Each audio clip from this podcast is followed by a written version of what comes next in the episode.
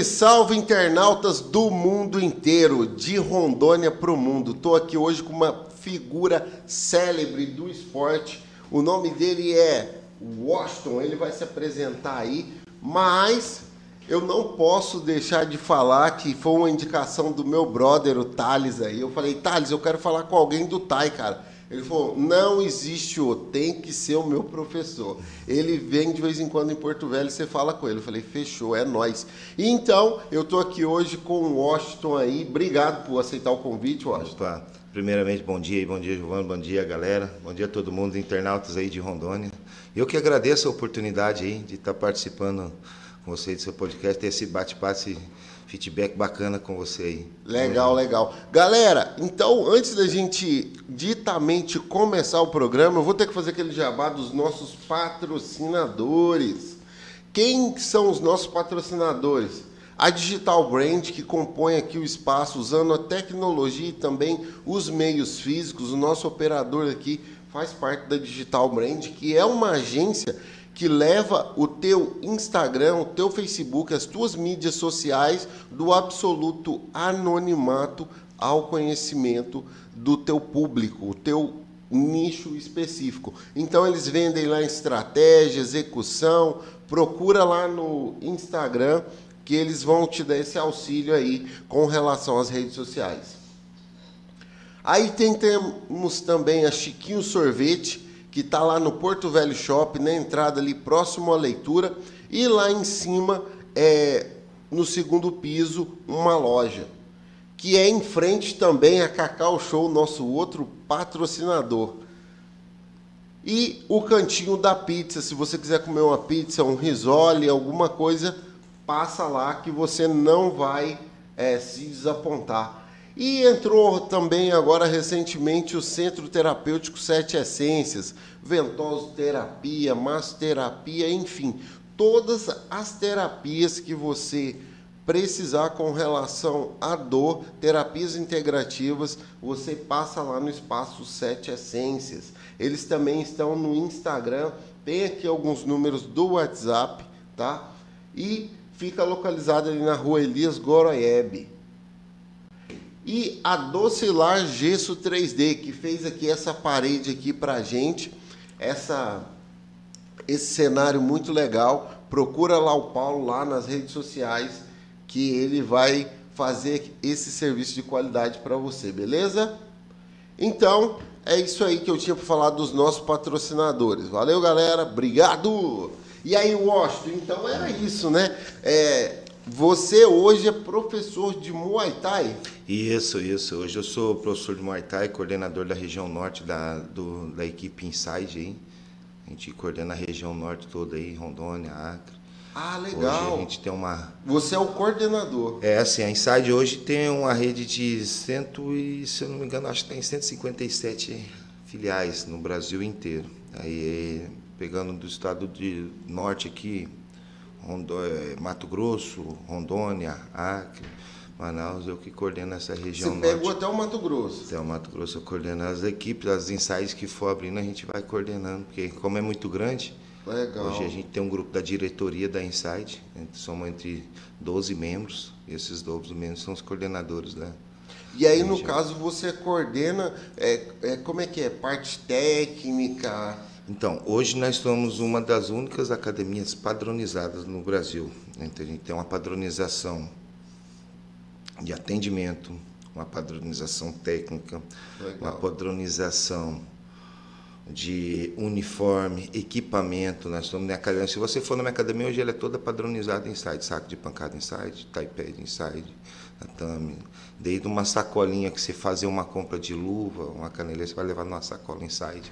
Hoje legal. nós somos uma empresa inside. Legal, legal. É, é bacana imaginar que a luta, né? A gente, porque o lutador antigamente tinha esse estigma, né? Todo mundo olhava e falava, cara, esse cara é muito bruto, esse cara é muito, sei lá. Enfim, aí o que acontece? As pessoas hoje conseguem ver esse profissionalismo. Eu acho que isso, é, isso faltava na década de 90, início dos anos é, 2000. É, quando. Mas é assim, é, quando eu iniciei, né? A gente vendo, tendo um feedback ali, quando eu iniciei nas artes marciais, só treinava aquele que queria ser um samurai, queria ser um guerreiro. É. Não era para qualquer não, um. Não, não, não, não era não assim, é. não era para qualquer pelas condições, condições físicas de ambiente. E assim, eles se atentavam na época, todo mundo que treinavam queria ser competidores, queria viver da luta, competir, competir. Então a gente, hoje já existe um treino comercial né, para você, que são os atletas praticantes. A gente faz, fala um, um treino comercial. O, treino, de, o, o, o treino é, é, o, é um atleta praticante e um atleta profissional de alto rendimento, né? que às vezes o, o treino acaba sendo até o mesmo, é o mesmo treino, só que a intensidade é diferente, a cobrança é diferente. O que eu cobro de um atleta que vai viver da luta, que é competidor, não tem como eu cobrar do, do, do cara que está procurando só a qualidade de vida. Porque, que nem eu disse para você, hoje a, a academia de, de, de, arte marcial que pensa em vender luta, ela vai capengar um pouco para sobreviver. A gente vende, vai passar dificuldade. Vai passar bastante dificuldade, porque a gente temos poucos atletas que querem viver da luta. Agora a gente temos, a gente vende qualidade de vida. A minha academia vende qualidade de vida. Legal. Então não é porrada, é qualidade de vida. Antigamente a gente falava, ei, bora ali fazer um treino, entrar na porrada. fazer um soltinho ali sem perder a amizade. Essa é, essa é, essa é a maior mentira é, que inventaram. É, vamos fazer um soltinho. fazer um soltinho. Cancela, nunca existiu, cancela. nunca existiu. Nunca existiu. O, pra que, ah, vamos retroceder um pouquinho, depois a gente chega nessa parte da luta. Washington, você, é porque assim, ó, aqui em Rondônia, a gente tem os rondonianos, pessoas que vieram de fora para morar aqui e amam esse estado, ou no também não amam no e estão aqui, né? E, mas são pessoas que vieram de fora. E tem também as pessoas que nasceram aqui, que é o rondoniense, o original. A gente chama de pé rachado, minhoca é. da terra, né? É. Esse, esse rondoniano é, é o que veio de fora. Eu sou rondoniano, mas rondoniense de coração. Meus filhos nasceram aqui, a minha empresa está aqui, enfim, tudo. Eu conheci minha esposa aqui, né? Estou aqui há mais de 15 anos. Então, assim, o universo rondoniense, Washington, surgiu com esse propósito de revigorar essa imagem do rondoniense, porque a gente dá muita é, vou dizer assim, importância para tudo que não é daqui. E de repente aquele cara que está aqui, os atletas que são daqui, você que se dispôs a estar aqui, o cara quer olhar o outro cara lá de fora e falar, não, cara, aqui Rondônia tem, por exemplo, eu estava conversando aqui ontem com o meu mestre de jiu-jitsu, Márcio, Márcio Franco, você conhece, conheço, né? Conheço Márcio Franco. Ele é bicampeão mundial de jiu-jitsu. Em Rondônia, a gente tem vários atletas, vários. várias pérolas, né?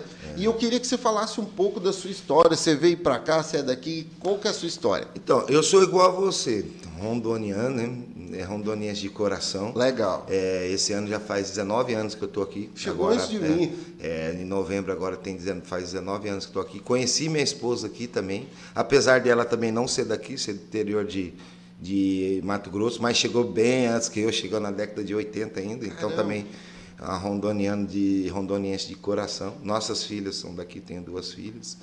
Então, é, e outra que nem você diz, aqui é uma terra maravilhosa, a terra de oportunidade. Aqui ainda é, tem muita oportunidade. Tem muita oportunidade. É, eu vejo assim, a gente ainda tem uma tranquilidade. Ah, muita gente fala, ah, tá perigoso. Aqui, Aonde está tá perigoso? Muito tranquilo, graças a Deus ainda. Então, um lugar para a gente conquistar, criar família. Lógico, às vezes você pode estar tá aqui, mas surge uma oportunidade melhor lá para fora, é válido você pegar embora. Mas eu, eu acredito que hoje tem mais gente vindo para cá do que, do que gente indo saindo daqui. saindo daqui. É verdade. Mas eu vejo mais gente vindo, né? Que é uma terra promissora, né? Um estado novo ainda. Tem muito ainda o que se explorar e o que expandir, né? muito promissor, com uma população acolhedora. Não tive dificuldade. Aí eu falar para você, na época, quando eu vim para cá, a única dificuldade que eu tive é a adaptação a cidade pequena, morei sempre em cidade grande, morei em Campo Grande e morei em São Capital, Paulo. Capital, né? Sempre cidade grande. Então, a adaptação foi só essa, mas fui muito bem acolhido. Eu falo que é um dos estados onde a gente se come melhor com alimentação, porque todo mundo é Verdade. forte. E eu que rodo o Brasil inteiro, rodo o Brasil inteiro. Esse ano ainda tenho mais três viagens para São Paulo ainda. Estou indo hoje para São Paulo com um atleta que vai competir. Vou para São Paulo, tenho que ir para Santa Catarina. Então a gente roda Mato Grosso do Sul. A gente roda e a gente sabe da culinária, sabe? Rapaz, é um estado maravilhoso. Estado maravilhoso. O Brasil é grande, né? O Brasil é um país transcontinental. Então. Você é, vai lá pro sul, você fala bar. Você é, sobe aqui pro Nordeste, e fala oxe. Aí você chega aqui no Norte, uai. O Brasil tem umas quatro, cinco culturas aqui dentro do Brasil, na parte de alimentação. A alimentação é muito é, diferente. É, vocabulário de gíria. Rapaz, muda muito. Você, você vai no lugar, você come Pocã, do outro lado é mexerica, do outro lado é bergamota. É a mesma Bergamota eu nem conhecia. Você come mandioca, aipim, e macaxeira. macaxeira. É a mesma coisa. Eu, eu é. sou mato grossense, sou do Campo Grande, criado no Pantanal. Então a gente só fala mandioca. Mandioca. lá em, lá em Minas e Goiás também é mandioca. É, então assim, é um país transcontinental. E, e voltando lá, então, na, no início dos anos 2000, eu tive a oportunidade de. Meu pai veio para cá, veio transferido Cheguei na cidade de Paraná. Seu pai fazia o quê? Motorista? Meu pai, ele trabalhava numa empresa de logística. Ah, logística. E aí ele ah, veio... por isso você morou em Aracatuba. É, e ele veio para... Ele era motorista, trabalhava na empresa de logística, e ele veio para coordenar a empresa aqui. Legal. E aí, e aí eu tava meio vago em Campo Grande. Na época eu treinava já, eu treinava, jogava, vivia do vôlei, jogava vôlei de areia profissionalmente. Rapaz, o homem é atleta de é, profissão não, eu desde de moleque, eu joguei vôlei profissionalmente. E só que não estava naquela pegada, precisava estudar, precisava já meio que garantir um futuro, já estava com 20 anos, 21, né? E aí ele falou assim, ó, tem uma faculdade boa aqui, que é a UBRA, né? Tem uma faculdade boa aqui, tem uma oportunidade, você não quer vir para cá. Eu acreditei, falei, ah, não vou. Vim, fiz um vestibular, passei e fiquei por aí, estou até hoje. Legal. Estudei, formei em outra área, né? não é na educação física, mas que nem eu disse para ti, fiz vários cursos de coisas e hoje tô tô mês, ano que vem, agora semestre que vem, começo a fazer o curso online. Online. É, online. É, na área de educação física. Legal.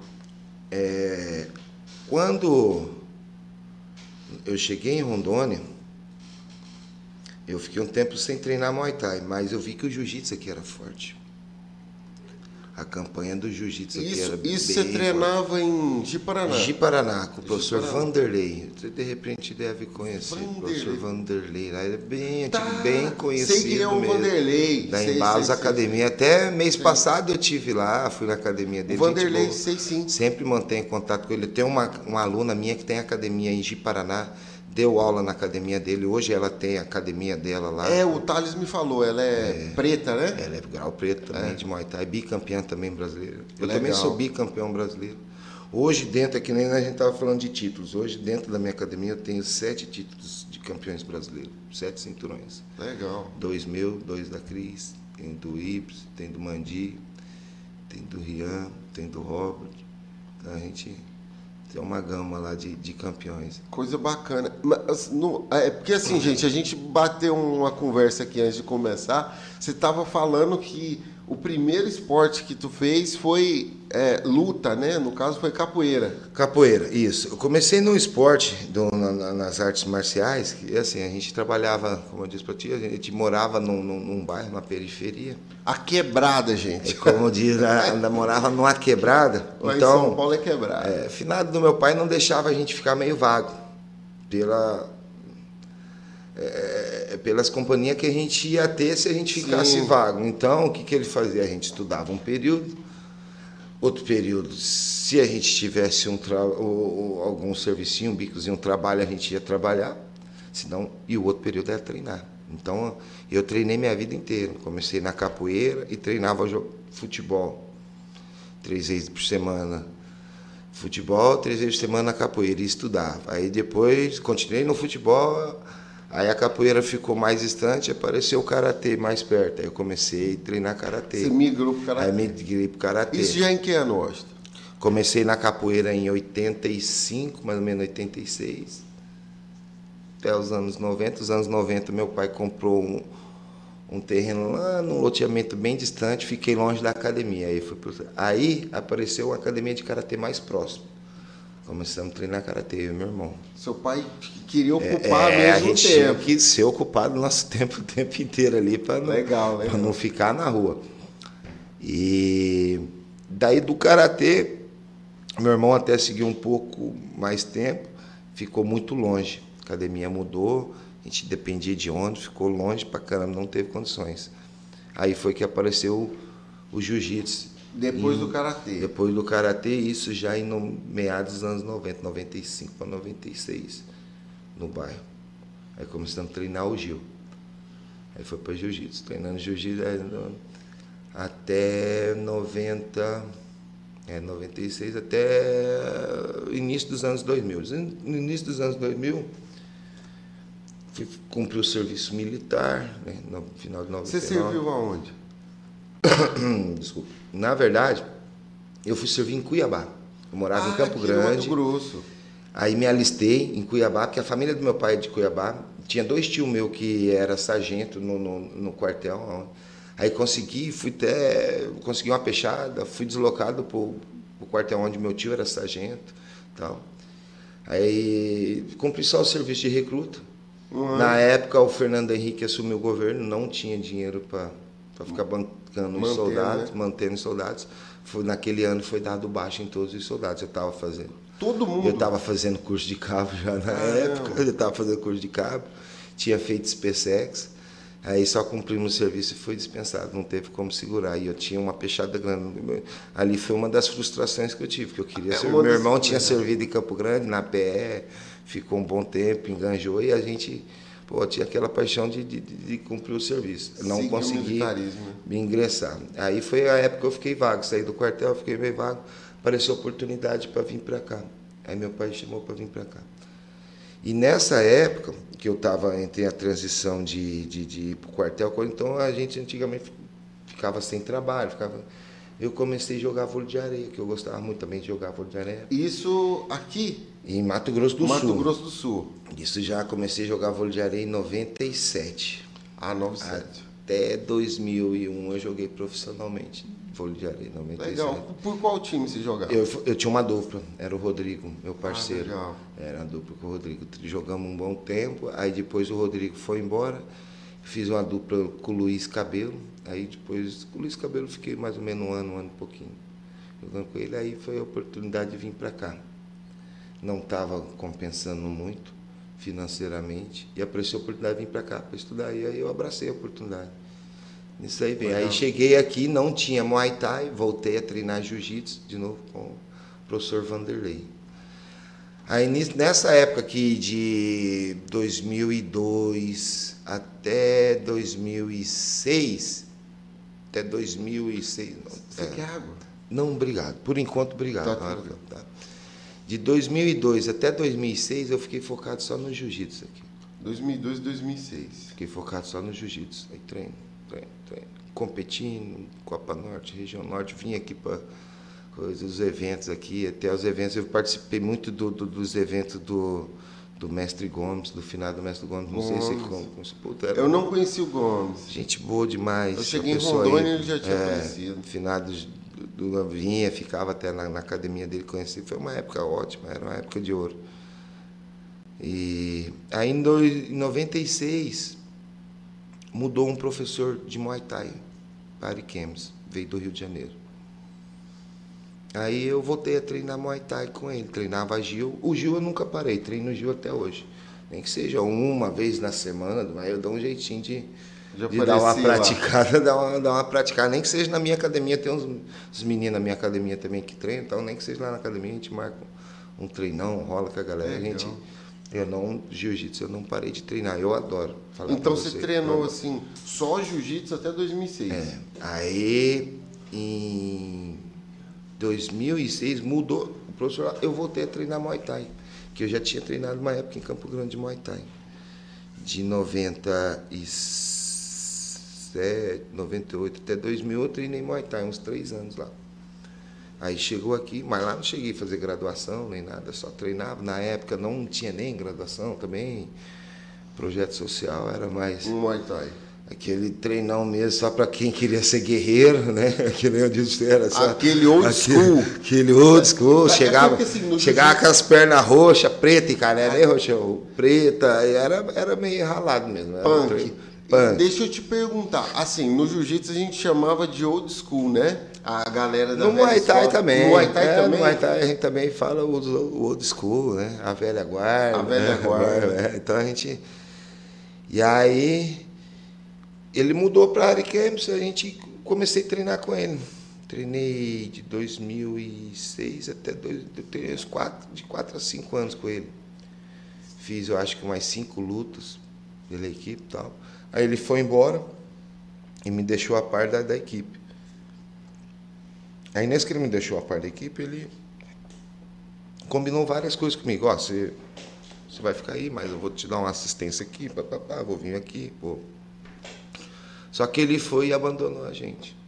Nessa de foi, ele só foi, não ele voltou. só foi, abandonou, e aí ele só queria vir no dia das graduação, pegar dinheiro de graduação e cobrar um salário mínimo no meu país, mais um salário mínimo para aquilo. Eu falei, uai, como que ser o negócio? É, sabe, ficou um negócio bem Não esquisito, tal, tal.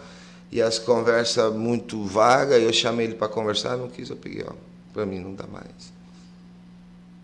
Para mim não dá mais. E aí eu conversei com os alunos e eu já tinha um ano e meio dando aula. né? Não tinha pego a minha preta ainda, faltava duas graduações, mas eu assumi a turma porque a gente gostava do treino, eu sempre gostei do treino.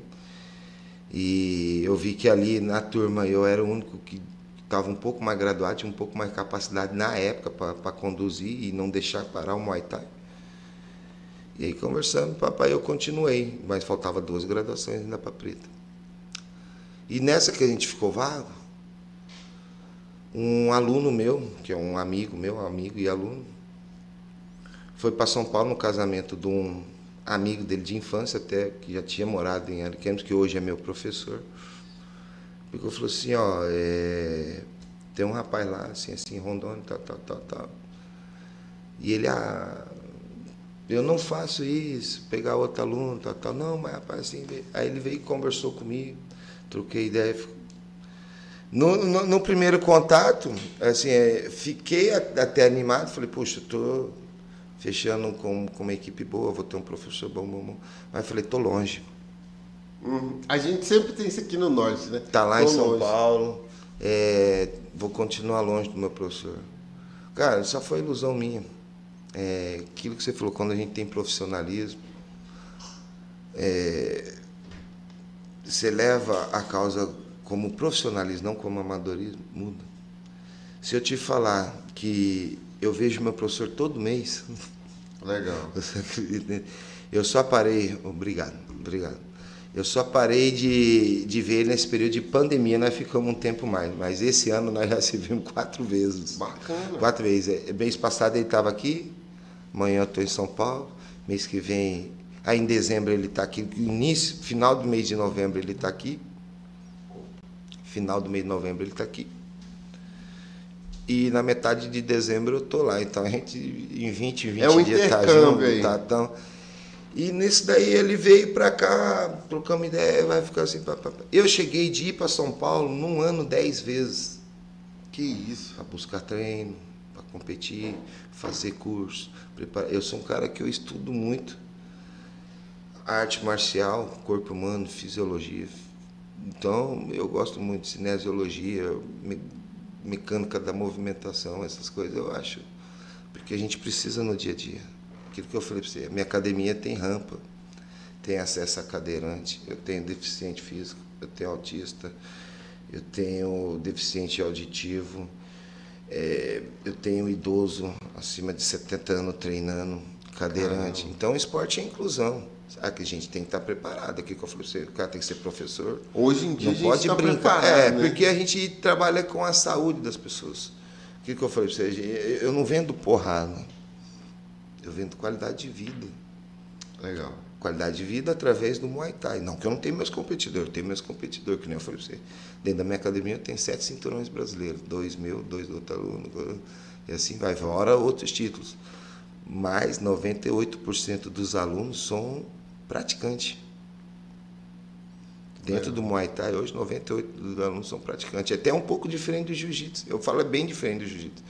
No Gil, todo mundo treina, chega no finalzinho, quer aquele soltinho, quer é. fazer um rolinha soltinho. Eu queria que o Muay Thai fosse assim todo dia. Todo dia treinar, chegava lá, vamos fazer uma trocação, fazer o spy. Não, não spy. Até mesmo que os profissionais nossos, spy é uma vez na semana. A gente faz sempre na sexta, para recuperar no final de semana. Entendi. Mas é aquilo que eu falei, treino dividido, esporte é para todos, esporte é inclusão, não é exclusão. Né? Então, eu acredito que o professor que tem que estar atualizado, preparado sempre. Porque o esporte é igual a qualquer outro segmento, ele, ele evolui. O esporte evolui. O esporte tem tecnologia hoje dentro. Esporte tem medicina dentro do esporte. Ele tem é, é, avanços é, técnicos evolução técnica. De quando eu comecei a treinar, a guardinha era aqui, hoje a gente já faz outra guarda. Outra, outra coisa, quando gente, eu comecei a treinar Muay Thai lá nos anos 90, é um professor meu, que era professor de Taekwondo, que, que treinou com outro professor que ficou um mês na Tailândia e viu que naquela época pelo que as pessoas que iam para a Tailândia me relatam nos anos 80, os tailandeses nem treinavam. Turista não treinavam? Não treinavam os turistas. E era mais cultural, Era meio fechado. Era fechado. Isso foi abrir, hoje a, Tailândia, é, é, o Muay Thai é expandido mundialmente, mas antes era meio fechado ali para a cultura deles. Né? Eu tive, recentemente, eu tive numa palestra lá, num, num congresso em São Paulo, onde tivemos uma palestra, esqueci até o nome do palestrante agora, peço até desculpa para ele que esqueci o nome dele, mas uma pessoa boa. E ele contou a história do Muay Thai, como começou o Muay Thai, as famílias, os clãs, foi desenvolvido para a guerra, aí um clã tinha um, um estilo, outro tinha outro estilo, ele contou tudo, essa parte, essa filosofia, pô, bacana pra caramba, sabe? E aí eu, quando ele falando, eu fiquei pensando, de quando eu comecei era bem isso, meu professor era um professor de, de karatê, que tinha treinado, era professor de, karate, de taekwondo, que foi para Curitiba, ficou com um professor lá que tinha ido para Tailândia, ficado um mês na Tailândia, que viu, viu como que era, veio, mastigou e veio, interpretou e passou aqui da forma que era. E nisso a gente foi difundindo o Muay Thai. Aí um capoeirista que virou professor de Muay Thai, um karateca que virou professor de Muay Thai. Foi. Hoje, graças a Deus, a gente consegue pegar a informação dentro da fonte. Meu professor, meu mestre, vai duas, três vezes para a Tailândia no ano. Legal. É, nós somos filiados a uma, a uma equipe da Tailândia, onde o, o, os mestres vêm duas, três vezes no ano para o Brasil. Brasil. Legal. Então, é, tem esse intercâmbio. Então, aí. quando tem esse intercâmbio, eu ainda não fui. Eu estava preparado para ir ano retrasado, minha filha nasceu me atrapalhou. Eu falei, vou no próximo ano teve a pandemia, a pandemia então me atrapalhou. E a gente está se organizando para ir agora 2022. A gente estamos nos organizando. Mas todas as vezes que os tailandeses vêm para o Brasil, eu tiro duas semanas para ficar com eles. Eles vão ficar duas semanas, eu fico duas semanas com eles lá. Legal. Vai ficar uma semana, eu fico uma semana com eles lá. E, e deixa eu te perguntar uma coisa. Assim, quando vem o pessoal da Tailândia, assim, o, o treino deles é, não vou dizer diferente porque vocês têm a mesma informação. Uhum. Mas assim, você sente que tem algo a mais no treino deles ou é igual mesmo? No início, no início, a gente, é, é, a gente fica um pouco ah, maravilhado. O cara veio da Tailândia. Tá no tal. berço, né? Mas como que eu vou falar assim? Aqui nem, como que eu posso te explicar? O, para você que é do Gil. O jiu-jitsu veio do Japão. Sim. Mas quem deu aquela lapidada no jiu-jitsu? Os brasileiros. Os brasileiros. Então, a, o Muay Thai vem da Tailândia. Sim, lógico, tem ótimos tailandeses lá. Mas cada, vamos falar assim, cada etnia deu a sua lapidada. Entendi. Tem a, a sua forma de. É igual ao futebol, cada um tem uma forma de jogar. O Messi é um gênio Pega a bola, domina coisa. O Cristiano é um robozão, o Cristiano Ronaldo é um robozão. Pega, brrr, gol. Então, mas cada um tem a sua forma de jogar, a sua forma. Todos são goleadores, todos são craques. E assim também. Na... Então, quando vê, é, o que, que eu achei assim, é um treino muito repetitivo diariamente, uma coisa que a gente, o brasileiro já não é muito acostumado. Eu vejo até algumas equipes que praticam o mesmo treino, né? mas eu acho que a gente deve se adaptar às circunstâncias. Né? Às circunstâncias, não, que eu não vou seguir o padrão, a técnica. Só que até mesmo dentro da técnica, cada um vai apurar a técnica de uma forma, cada um vai se adaptar a uma técnica de uma forma. Né? Então, aí que está do professor explorar do aluno. Eu vou passar o treino aqui correto, padrão, pum. só que meu aluno tem uma dificuldade aqui. E eu vou adaptar ele aqui para ele fazer o melhor aqui. Então, eu preciso fazer meu aluno o melhor dele todos os dias. Eu vou explorar o máximo dele todo dia, porque eu quero lapidá-lo. É, como que eu posso te dizer? Eu tenho um aluno que ele é perfeito, braço, os membros, tudo perfeito. Eu tenho outro que tem uma deformidade no braço. Ele vai jogar um jab, jab, sai com uma deformidade. Eu tenho que adaptar ele para aquele jab dele também sair perfeito, adaptado dentro da, da possibilidade, da possibilidade dele. Você vai na Tailândia, você vê os caras, eu vejo muito, eu ainda não fui lá, mas eu vejo muito cara treinando. Ah, chuta, tota, mas se você pegar um físico de um tailandês, é dificilmente você vai ver um tailandês de 80 quilos. Mais leve, né? A estrutura brasileira é maior. A alimentação brasileira é diferente. Então tem coisas que a gente vai ter que se adaptar. Tem coisas Legal. que a gente vai. Então, é, não existe, assim, no, no Brasil, eu não, eu não critico outros professores, outras academias, outras filosofias, mas tem muitas pessoas que falam, ah, meu Muay Thai é tradicional. Às vezes o cara tem um Muay Thai tradicional, mas nunca nem foi na Tailândia.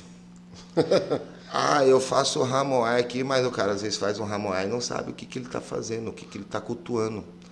Eles Isso. têm uma cultura budista e eu sou cristão. Ah, o, então, explica pra galera aí que eu também não sei o que, é o Hamoai. O, o Ramuai, assim, que é um. O cara fala. Para quem não entende, o cara fala uma, é uma dancinha, uma dancinha de apresentação. Só que, na verdade, é uma. Ele tá. É uma parte de concentração, meditação, de apresentação para o público, de apresentação para os deuses dele. Tá? Eu não. Eu, sobre o Ramuai, falar assim, filosoficamente, teoricamente, Ramuai eu não sei te dizer ainda, mas o que os meus professores passou, até mesmo que eu tive só professores cristãos, uhum. não tive professores budistas, e, e os professores que teve lá, eles, faz é, parte é, da religião, é da religião, da cultura, né? E, e, e, é uma parte da concentração da luta ali, que ele faz, faz a dança, se apresenta para os deuses, faz a movimentação, apresenta para o público se apresenta, ele se mostra para o adversário dele. Pá, é aquele negócio que ele faz antes é, da luta. Eu já vi, Eu já acho vi. bonito, cara. Eu acho bonito pra caramba. Eu acho bonito, só que eu não faço. Entendi. Cada um, eu não faço, eu acho bonito. É, é aquele eu, que eu, usa eu lutava, aquele é o Moncon, nós usamos o Moncon. Ah, então, eu toda a vida eu lutei, eu entrava, corria a mão na corda, mas eu fazia a minha oração. Eu conversava com o meu Deus, me apresentava para o meu público, cumprimentava meu adversário, mas cada um sua cultura, sua religião. Legal. É, essa é, é, é que nem assim, eu até brinco, tem pessoas que vai, ah, chega na academia, ele fala os golpes em tailandês, ele conta até 10 em tailandês, mas contar até 10 é igual era no karatê, né? Contar até 10 em japonês, difícil é contar até 50, até 60. Se falar um bom dia, olá, como vai? Tá errado isso daí. Eu acho assim, na minha filosofia, né? não criticando, é só o seu ponto de vista, é, o meu como ponto você de vista, faz. É, o meu ponto de vista, eu penso assim, falo assim, ah, o cara tá, tá contando em tailandês, ele errou, Conversa com ele em tailandês. Ô fulano, você está contando errado. O número é assim, assim, mas fala em tailandês. Entendi. Vai ensinar o cara. Como que eu vou te ensinar a, a contar inglês e conversando com você em português? Entendi. Como que eu vou te ensinar inglês conversando com você em português. Eu tenho que diariamente conversar com você em inglês para você aprender inglês. inglês. Eu penso assim, mas eu não sou nada contra. Eu acho bonito, cara, fazer o Ramuai na luta, eu acho bacana ele contar, só que são coisas que para mim eu não faço. Ah, legal. Fala pra eu gente. Eu acho que é uma coisa mais cultural, você falou, né? É, cultural e, e espiritual também, né? Faz parte da religião. Faz parte da religião, né? E, e, e me diz, ah, eu entendi então, Ramuai é aquele momento ali, antes luta, né? Pré-luta. Pré-luta. Aí te, tem algumas coisas que eu já vi no Ramuai. Eu acho que o cara usa aquele negócio na cabeça. É o Moncon. Moncon. Moncon. É o Moncon. Aí as cores ali representam a sua equipe. Pode representar. Tem alguns que colocam uns amuletos. Moncon. É, é o Moncon. É, aí alguns colocam a muleta, aí ele faz toda a apresentação. Além do Cumprimenta, só é tirado na hora que ele vai para a luta. Cumprimenta, ele veio, vai iniciar a luta. Aí tira. Tira. Vai. Os tailandeses, eles têm as, as orações que eles fazem lá, tal, tal, tal. Ah, eu já vi já. Né? Eu, eu, eu, eu agradeço a Deus, agradeço o momento, dou uma boa luta pro meu coisa, foco, converso com o meu atleta ali e vamos. Vamos, para cima. cima. Aí o Moncon, além do Moncon, tem mais alguma coisa que usa no Ramuai ali naquele momento? Eu digo, tem mais alguma coisa? Tem a capa? Então, é, normalmente alguns entram com a capa, representando a sua a equipe, equipe, ou a bandeira do seu país. Ou a... Aí tem o Maipolan, que é o, o colar de rosas. Né? Isso, né? era isso que eu não estava lembrando. Tinha, é, realmente tem, tem um colar. colar de rosas ali que parte cultural da Tailândia também. Eu não sei te explicar ali a, o que significa realmente as rosas, mas parece que é, é vida, é esperança, uma coisa assim. Tudo tem um significado. Da, legal, legal. Da, então, para a gente entrar, fazer o Os homens entram por cima da corda, sempre vai entrar no ringue por cima da corda, as mulheres por, por baixo, baixo, da corda. Então tem toda uma uma cultura dentro. Legal, legal. Tem que cumprir o passo a passo do rito, né? E, e, fala pra gente um pouco sobre a graduação no Muay Thai. É igual é na capoeira? Cada academia escolhe a tua? É, existe um então, padrão da federação? É, é? assim, é? É, veja só, graduação.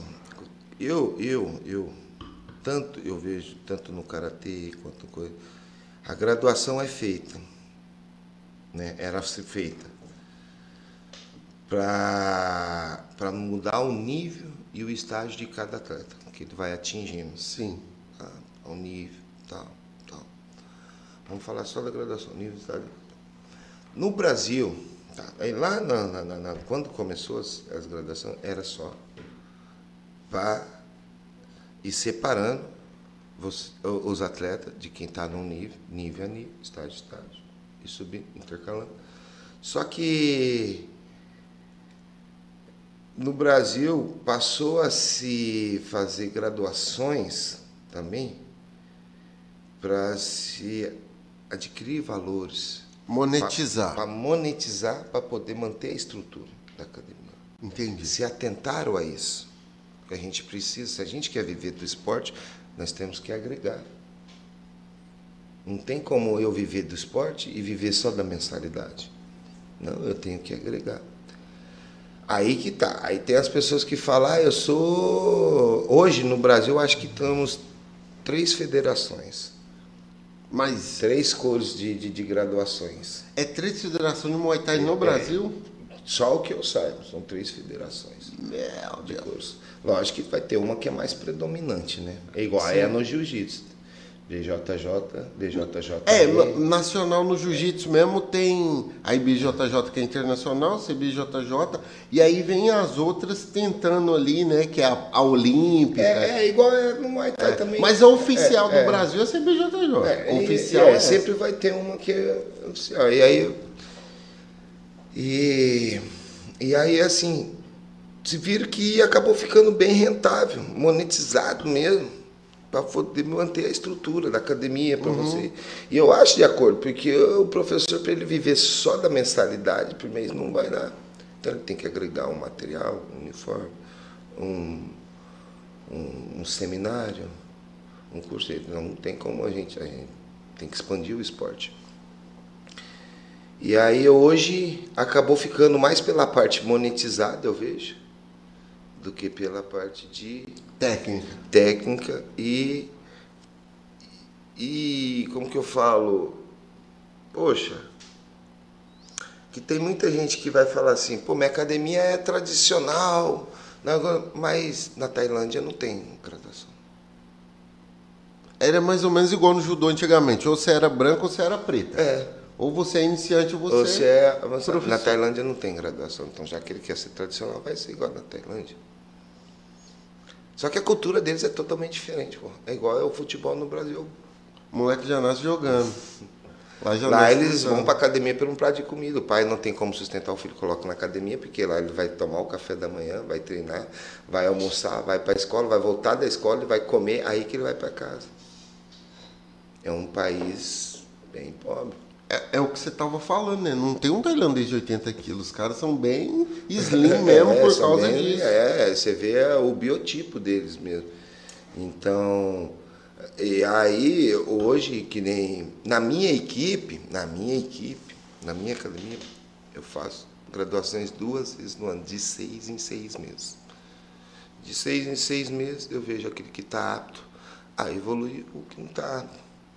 Só que a gente não gradua num dia, eu explico para eles. Você não vai chegar aqui, vai treinar um mês e vai graduar. Não, você vai estar tá sendo graduado durante seis meses. Você tem que evoluir no Muay Thai durante seis meses, senão vai, daqui, daqui seis meses tem a graduação, não vou liberar você. Você não evoluiu, você não participou dos treinos, você não colaborou, você não. Eu, essa semana eu, eu cobrei até dos mais graduados treinar com menos graduados. Porque uma filosofia do meu tatame, que eu sempre carreguei e vou levar até agora, é que o menos graduado tem que respeitar o mais graduado e o mais graduado tem que ter humildade com o menos graduado. Legal isso. Né? Ele tem que ter humildade. Que um dia ele foi menos graduado, um dia ele não soube nada. E alguém mais graduado teve que ensinar ele. Isso hoje no modelo profissional, né? Não, no old não. school era mais ou menos assim, a gente pegava o menos graduado e esculachava. esculachava. Mas eu vi, eu vi que não era legal. Pô. Nunca foi. Não era legal, por isso que a gente não conseguia, evoluir, às vezes, né? evoluir uma turma. Porque ele chegava ali para evoluir, ele tomava um pau do ano, ele queria é doido, eu não vim aqui para apanhar, eu vim para aprender. Tem, tem, um amigo meu do jiu-jitsu que ele foi pro Muay Thai, é, até uma história, eu, fa eu falei, cara, eu só acredito que eu sei que tá contando. Ele falou que no primeiro dia ele tomou um diretão e já apagou. Pou! Já caiu apagado já, no primeiro treino dele. Mas antigamente, e eu acho que até hoje ainda deve ter alguns professores, que deixam o aluno, tipo, no primeiro mês ir lá e fazer um spy, que nem eu digo para você. O Muay Thai não é igual ao Jiu-Jitsu, acabou o treino, você vai fazer um rolo, não tem como, o contato é maior. Pancadaria come solta, um pode ter mais força, outro pode ter menos. O que tiver menos técnica vai levar desvantagem, o que tiver mais menos força vai tomar umas bombas maior do, do, do mais forte. Então não tem como. Eu não libero. Outra coisa, o aluno chegou, os primeiros esparre dele, as primeiras porradas, ele faz comigo. Legal. O Aí eu vou se preocupar. Por quê? Porque, porque eu sei que ele não vai ter muito controle da mão dele, da coordenação, então vai bater vai um pouco entrando. mais forte, acaba batendo um pouco mais forte. Não tem. E eu tenho que ter esse, essa percepção para mim não tomar essa porrada dele e dar o treino com ele. Aí se eu coloco um outro que está mais ou menos no nível dele, tá ali os dois, os dois naquela emoção que quando você inicia só a emoção, vai dar uma porrada mais forte, o outro quer devolver mais forte. e tá, aí começa, aí vira briga, acaba não virando luta, vira não, não faz. O cara vai, começa aqui, que o mais graduado vai ensinando ele, ó, fecha uma guarda, movimenta assim. É, é tal, isso que a maioria das vai, pessoas não entende, Washington. Quem não é treina. Etapas, é, não é briga, não é, é técnica. É, é, luta. É luta. Quem não luta briga, não briga. Não briga, é luta, não é técnica, é esporte, não é, é ir lá fazer um negócio de qualquer jeito, né? O cara, pô, eu, ah, tem muita gente que chega, o professor, eu quero eu falei cara, não tem condições, você sabe por quê? Porque bater é fácil demais. Bater de qualquer jeito que você vier, né, você vier, você se bateu, você tá batendo. Agora, e defender? se defender é mais difícil. A gente teve até aquela luta de boxe lá do Floyd Mayweather contra o Conor McGregor. É. Não é bater, é, é saber esquivar e botar porrada. É se defender. É, então, você vê que ali é uma pessoa preparada, que já era da luta, mas você vê que quando saiu da, da modalidade dela, ela já teve bicho. Dificuldade. Muito, muito, muito, muito. Nem apareceu. Até o, o, jeito de caminhar no boxe é diferente. Muda. Se você, ó, veja só. Eu treino Muay Thai, mas meus alunos lutam boxe. Eu tenho campeão no boxe. Luta kickbox. Tem campeão no kickbox. A, diferença do kickbox, eu ia te perguntar isso também depois, mas já entrou. É, o, o kickbox, a diferença pro Thai é que o, é só o clinch? Muda a parte de cotovelada, é a parte que você pode clinchar. Que o kickbox ele tem as categorias. Tem o K1, tem o, o low, low kick, uma coisa assim, tem o high kick, é uma coisa assim, tem uns cinco estilos, se eu não me engano, uns cinco, seis estilos dentro do kickbox. Você pode. O que mais a gente luta é o K1, é o que mais se aproxima com o Muay Thai. Só que você não pode clinchar, né, e desferir golpes. No, no K1 você pode dar um clin, clinchar, segurar, dar um golpe e soltar. No Muay Thai você pode clinchar, dar vários golpes Banda, pode dar as bandas que é, é derrubar. Cotovelada, entre as cotoveladas. Aí muda pouca coisa, só isso aí. É banda, uma cotovelada, é seguradão, clinch, muda pouca coisa. Pouca coisa. É, você vê que a, a, parte em pé vai mudando pouca coisa. Então a gente luta, luta no box, luta no kickbox, luta K1, luta MMA. Aí eu ia te perguntar isso. Você falou que é graduado no jiu-jitsu e é preta no Thai. Você nunca pensou em migrar para o MMA? Então, eu já lutei, eu tenho cinco lutas de MMA. De MMA? É, assim.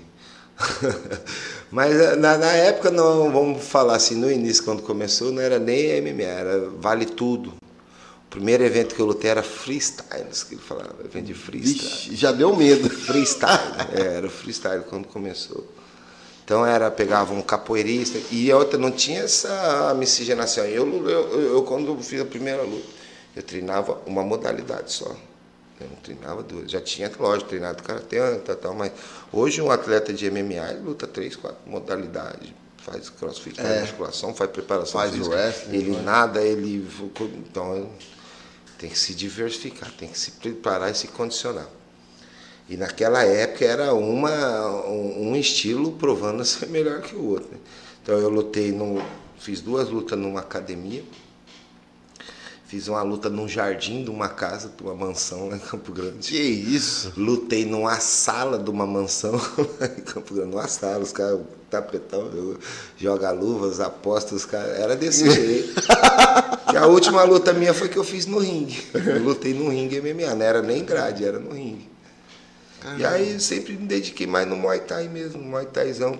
Mas hoje sim, nós temos atleta no, no UFC, semana retrasada, atleta nosso é, lutou te, no UFC. Eu ia te perguntar isso também. Ariane Sorriso. Ariane Sorriso. A Sorriso é da Inside? Sorriso é da Inside. Ariane Sorriso é da Inside. Eu acho que e... tinha um que era que entrava com chapéu, acho que era Felipe. Ah, o Felipe Sertanejo. Sertanejo. Ele treinou uma época com a gente. O Charles do Broncos também já fez uns campings com a gente, já fez ah, O Charles mesmo é da, da o chute. O Charles é, é da Chutebox hoje, chute né? Box, é da Chutebox, é aluno do, do, do, do, Macaco. Macaco já, já, já coordenou uma época a parte de jiu-jitsu da nossa equipe, já treinou né, uma galera lá de São Paulo na época. Ele, inclusive, que deu grau preto pro mestre Munil de jiu-jitsu. Ele treinou, fez parte da equipe uma época. E no UFC tem a a Tabata também, que lutou. Ela Tabata, lutou a gente lutou né? sábado agora. É. Ela era da Eu nossa equipe, era aluna da, do meu professor, né? Do aluno do mestre Thales. Do meu, treinamos junto, conheço ela desde pequenininho. Igual a Sorrisos, conheço a Sorrisos desde molequinho, uns 14 anos, 15 anos. Legal. É, então a gente vê uma galera subindo aí, a gente, no UFC, né? Que tem e hoje as portas estão bem bem abertas temos mais dois três atletas assim engatilhados entrando vai entrar também, também, já já dentro das próximas lutas agora dos próximos eventos deve estar participando legal legal então, hoje é, é que nem eu vinha conversando com o meu atleta tá hoje graças a Deus as portas são bem amplos pra gente. Antigamente, na minha época, não tinha evento, cara. Não tinha evento. Às vezes tinha um evento dentro do estado para mim poder ir. Eu tava falando para mim poder ir lutar, eu tinha que pagar o, o a alimentação, a hospedagem do meu professor, o transporte, mais a minha coisa e patrocínio. Não tinha você sendo um atleta amador, como que você vai captar? Na época a gente era marginalizado, a gente não era exaltado. Hoje em dia um cara, o campeão, chega e ele é exaltado. Na época a gente era marginalizado. Hoje em dia tem até o currículo de atleta. Qual que é o teu currículo? Sou ah, sou campeão estadual, sou, campeão é. da Copa tal. Na nossa época era marginalizado. Eu era marginalizado pela própria família. Ah, esse, esse menino só serve para brigar. É, eu, eu vinha falando, o único que acreditava em mim era o finado do meu pai. O resto é tudo marginalizava. Hoje é diferente. Hoje a gente acaba sendo. Como que fala? É aquela coisa, né? Acaba sendo um espelho, é, exaltado pela é, família. É assim, então, eu costumo falar que a gente acaba sendo bem recebido. É, ó, até dar certo, todo mundo falava, o Washington era doido. É. Não, o Washington era doido. Deu certo, cara, eu sempre acreditei nele. É mais não, ou menos assim. E quando eu fui viver só da luta, eu já estava, assim, eu falei, não, agora eu vou viver só da luta. Eu já era casado e tinha uma filha pequena. Eu não tinha um emprego ruim. Antes você trabalhava de quê? Eu trabalhava de, eu treinava e trabalhava de representante. Ah, representante. Trabalhava de representante, trabalhava na, na linha madeireira, vendia. Você pensar em montar uma serraria, uma madeireira, ah, entendi, vendia equipamento. todo equipamento, vendia maquinário, vendia abrasivo, vendia ferramentas, vendia. Legal, então, legal. E eu não tinha um salário bom, só um salário mal, só que eu vivia viajando, rodando o estado, longe da família, não estava insatisfeito. Eu falei, ah, e aí, vou largar tudo para viver só da luta. Vamos falar assim, hoje, se abandonar hoje um, um, trabalho que você, no mínimo, vai tirar uns seis, de sete a oito salários mínimos por mês, no mínimo. Abandonar tudo para viver da luta. Isso foi em que ano que você resolveu se dedicar 100% ao TAI? Em 2011. Ah, então já tem 10 anos, né? em 2011, não, 2010, desculpa, já tem mais 10 anos. Tem mais 10 é, anos. Vai, é, agora vai fazer 10 anos que eu estou na Inside já. O que vem agora faz 10 anos que eu estou na Inside. Então foi em 2000, de 2000, final de 2009 para 2010. E, então final, tem... é, mais ou menos em outubro de 2009 eu falei assim, não, parei. Parei. Vou viver só outubro de 2009. 2012 eu entrei na Inside. Legal. E, e nesse, nessa caminhada aí, Washington, você é, teve que tomar algumas decisões ali com relação à filiação, time várias, e tal. Várias decisões Isso aí diariamente. muito, né? É assim, vamos falar assim, você toma decisões dentro da sua empresa? Diariamente. É uma empresa. Se eu ver a minha academia só como uma academia de luta, eu acho que eu estaria trabalhando de representante. Até hoje. Né? Até hoje. É uma empresa. São profissionais. Os atletas podem ser amador. Os atletas podem ser amador. Mas a instituição é profissional, o professor tem que ser profissional. As pessoas que estão tá ali dentro para dar esse treino para os amadores tem que ser profissional. E aí que está o diferencial. E a diversidade tem, que nem eu falei, a gente fazia parte de uma federação, teve mudança de federação, teve mudança de, de coloração no, no, no teve mudança na padronização. Se você chegar na minha academia hoje, meus atletas luta, treinam luva da Inside, caneleira da Inside, short da Inside, Camiseta da Inside. Eu tô com a camiseta de passeio da Inside. Tem a camiseta de treino, camiseta de passeio. Então, é, padronização. Legal, legal. Então, é, o, o, assim, quando eu comecei, lógico, 10 anos atrás, há, há 12 anos atrás, a gente não tinha uma padronização. Vou te falar assim, uma parte, a gente ia fazer uma graduação, fazia, escolher a galera que ia graduar, pegar. Era uma, uma hora de porrada. O cara tomava um salga ali, apanhava. Aí um ia com abadá, outro com short de, de, de, de, skatista, sabe? Aí nós ia tirar uma foto, era aquele. Quando a gente foi fazer a primeira graduação padronizada, todo mundo. Ah, padronizado não vou gastar dinheiro, que não sei o quê. Todo mundo já pensando no valor.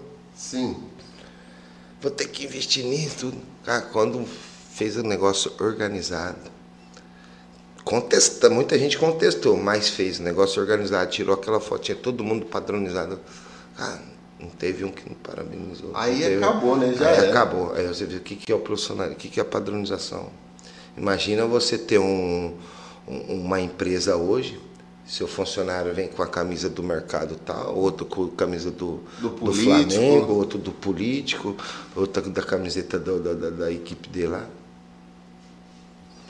O cara chega no, no- no seu estabelecimento não sabe nem quem é quem. Imagina você vai treinar jiu-jitsu, ninguém tem faixa. Você já parou para pensar, se chegar na academia de jiu-jitsu, ninguém tem faixa? Você vai passar o que de treino pro cara? Você se você chega para visitar.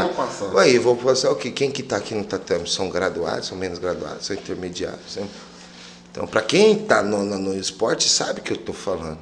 Às vezes é difícil entender o que eu estou falando para quem não faz parte do esporte. Sim, sim, né? sim. Quem não vive do é, Quem não é esporte vive não do esporte, não vai, às vezes não vai entender o que, que é uma graduação. que que é coisa. Mas para quem está no ramo do esporte, a gente tem que estar padronizado. Porque você- se você é um visitante e for na minha academia, você vai ver que o treino é padronizado. E- É. e- não é porque a gente é da porrada vai ser desorganizado, não é porque a gente é da marcial vai ser tudo esculachado, academia Não. fedida. Cara, eu, eu, eu sou um cara muito chato. Você vai na minha academia, as paredes é tudo branca. Já começa parede branquinha, os banheiros tem que estar cheiroso. é, os caras têm. Ué, aqui não é um lugar pro cara vir. Eu aqui. não achei que era assim, né? É. O cara quando chega Não, já cara, fala, não achei o negócio assim. tem que ser organizado. Não é porque você vai, você tem que. Pô, você vai treinar no tatame, tatame tudo sujo. Eu cansei.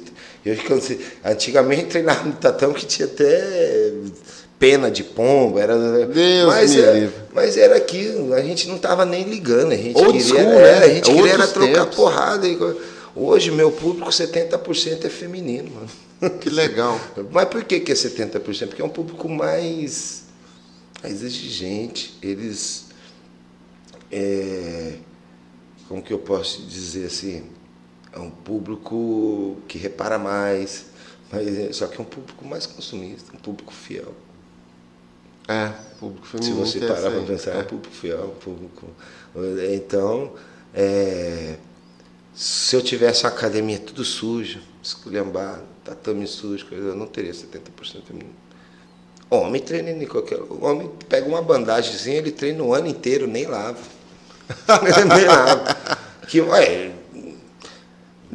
peão lava kimono toda semana? Ah, da onde? Da- nunca. Eu tinha, eu tinha um amigo. Na ele- minha academia, ninguém pode largar kimono, mano. Você tá louco, cara, largar kimono lá. Porque É mesmo? Você acaba com a sua academia. O cheiro, O fica cheiro. podre. O cara não, não, lava. lá na academia o pessoal também não gosta que deixa, não. Não, leva seu kimono. Quem tá com o kimono sujo e fedido vai treinar com quem tá com o kimono sujo e fedido. Vai fazer dupla lá, os Faz dois cheirosos. Os dois cheirosos. Bora fazer um Porque rola é cheiroso. pô, O cara tem que ser. Isso é uma higiene pessoal. Isso não é a academia que tem que cobrar dele. Sim. Entendeu? Mas se ele não tem esse, essa cultura, não tem eh, esse estilo de vida. Não foi ensinado, Não né? foi ensinado assim. Para não falar que ele não foi ensinado assim, cultura. A academia vai ensinar ele a ser assim, pô. Porque não é desorganizado, não é. O, o- o- tinha até um amigo mais graduado que ele falava assim, gente, ele passou uma dica pra nós, menos graduado na época. Ó, vocês pegam, colocam um maciante, colocam um pouco d'água e bota naquele borrifador, dá umas borrifadas e bota no sol. No- se lavar muito, estraga, desbota. Mas pelo menos não vai chegar fedido. Não, mas. Luva e bandagem também. Eu- Ou a gente joga um talquinho pra chulé, porque luva dá fede, dá chulé. Joga um talquinho. Hoje tem os, os sprayzinhos aerosol. Ah, os spray. Você colocar, bota ali. No, eu falo pra eles, não bota exposto no sol, porque o sol vai ressecar o couro, vai estragar. Mas deixa um lugar arejado pra ela secar. Pega.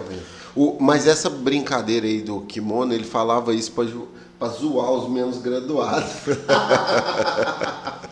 aí Ah, mas tinha no os Gil- caras que fizeram. Mas no Gil, é, no. Gil, mas tem que fazer. Mas no Gil, eu mandava os caras passar criolina. Fala, lava com criolina seu kimono. aqui." Ó, e no Gil, outra coisa que eu ia falar, os caras que tinha chulé, mano. Tem chulé, fala que, né? Pô, você vai rolar o cara, cara, chega do trampo, trabalhou o dia inteiro de. de, de com aquela botinona, chega, arranca a botina e vai rolar com a gente. Nossa, eu queria morrer. Que zica, Deus o livre. É, mas é, é, esse é as pérolas do esporte. É. as pérolas do esporte. E, e aí, o que que acontece? O, eu queria saber, nessa tua caminhada aí, como que você chegou a coordenador? É porque assim, é, aqui no norte, né, a gente tem essa cultura, vamos dizer assim, de que a, todo cara bom ele já é pego para fazer alguma coisa. É aí que eu digo que surge oportunidade. Porque, por exemplo, em São Paulo tem quantos coordenadores lá? Lá, eu na nossa equipe, academia, é, né? na nossa equipe, que é assim, é, eu fui nomeado. Nomeado. Não é que eu cheguei, tá, tem a diretoria. Aí o grupo de diretório foi lá, me nomeou a fazer parte da diretoria. Não é Legal. é assim chegar, ah, eu vou lá. Tá, então tem os coordenadores. Hoje nós somos 12 diretores. Era na época era nove. Aí começou a aumentar, expandir demais, ó, nós vamos precisar de mais gente, de mais gente. E aí naquela gama de gente, vamos colocar uns 300 professores igual eu. tá, no mesmo nível. Aí eu, eu acho que eu acredito, porque é difícil a gente falar da gente mesmo. É difícil a gente falar da gente mesmo e é difícil eu falar assim, ah, eu fui porque eu, eu acredito que foi trabalho, resultado. Entendi. Feito. É, é foi tudo, do que eu tudo, fiz, não do que eu falei, né? Tudo na vida é a consequência das nossas ações. tudo na vida. Então, é que eu, eu sou o que eu sou hoje pelo aquilo que eu passei lá atrás, pelo aquilo que eu fiz. Então é, é difícil eu falar assim, ah, é que nem eu falo assim, eu aqui estando em Rondônia, eu cheguei dez vezes no ano para São Paulo, para buscar treino, para treinar, para fazer um camping, para fazer um curso, para ir num congresso, e eu não paro. Esse ano eu já fui no congresso, já fui três vezes para São Paulo congresso, é curso, já fui da graduação, já dei seminário, já dei graduação em São legal, Paulo. Legal, legal. Esse ano fui para Bilar. Você saiu daqui de Rondônia para dar seminário, seminário, em São Paulo. Graduação. Legal. Fui da graduação, dei seminário nas academias do meu professor. Sempre que eu saio daqui, eu rodo, sabe? Tem graduação, seminário em Santa Catarina, vou para Santa Catarina, nas academias da Insight de Santa Catarina. Então a gente tem assim, intercâmbio rodo Bacana. E, e Washington, assim, é, a gente estava falando de federação e tal. Aqui, é, você é filiado à Federação de Rondônia? Rondônia tem federação? Não, não Rondônia tem? tem, é é? eu acredito, tem uma federação, que eu sei, mas não sou filiado a ela, né? É, eu acredito assim, eu já fui chamado para fazer parte de uma federação. Aqui? É. Eu aí, analisando as propostas, não. Não, assim, não, para mim não, não foi viável fazer parte. Agradeci a oportunidade, falei, expliquei minha situação, não ia ter tempo para abraçar a causa de fato, para mim poder fazer parte da coisa. Tem que abraçar a causa, para falar, ah, tô, sou diretor, eu faço parte do membro diretório dessa federação, mas só para falar que eu faço parte. É só nomenclatura. Tem que ter ação tem que ter ação. Então não adianta eu fazer um negócio só para ter nomenclatura, tem que ter ação. E aí eu não ia ter tempo, não ia ter como trabalhar.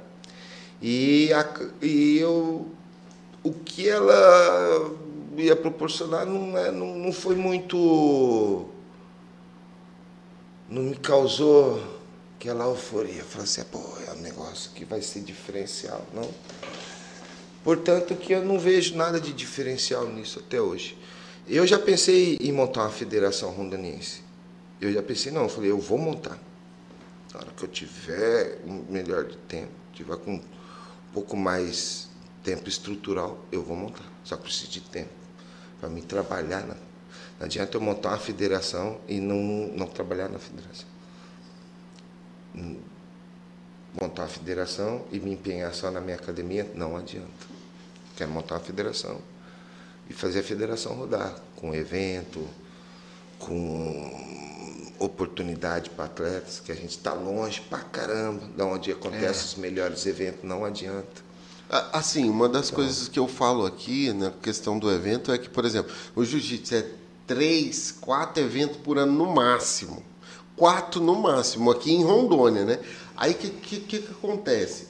O, no, pelo menos no jiu-jitsu, os atletas não têm essa experiência, assim, várias vezes para que aconteça essa evolução no camp, que ele entenda que a luta é diferente do treino, sentir aquela adrenalina, aquela emoção e tal. Então, assim, isso vai.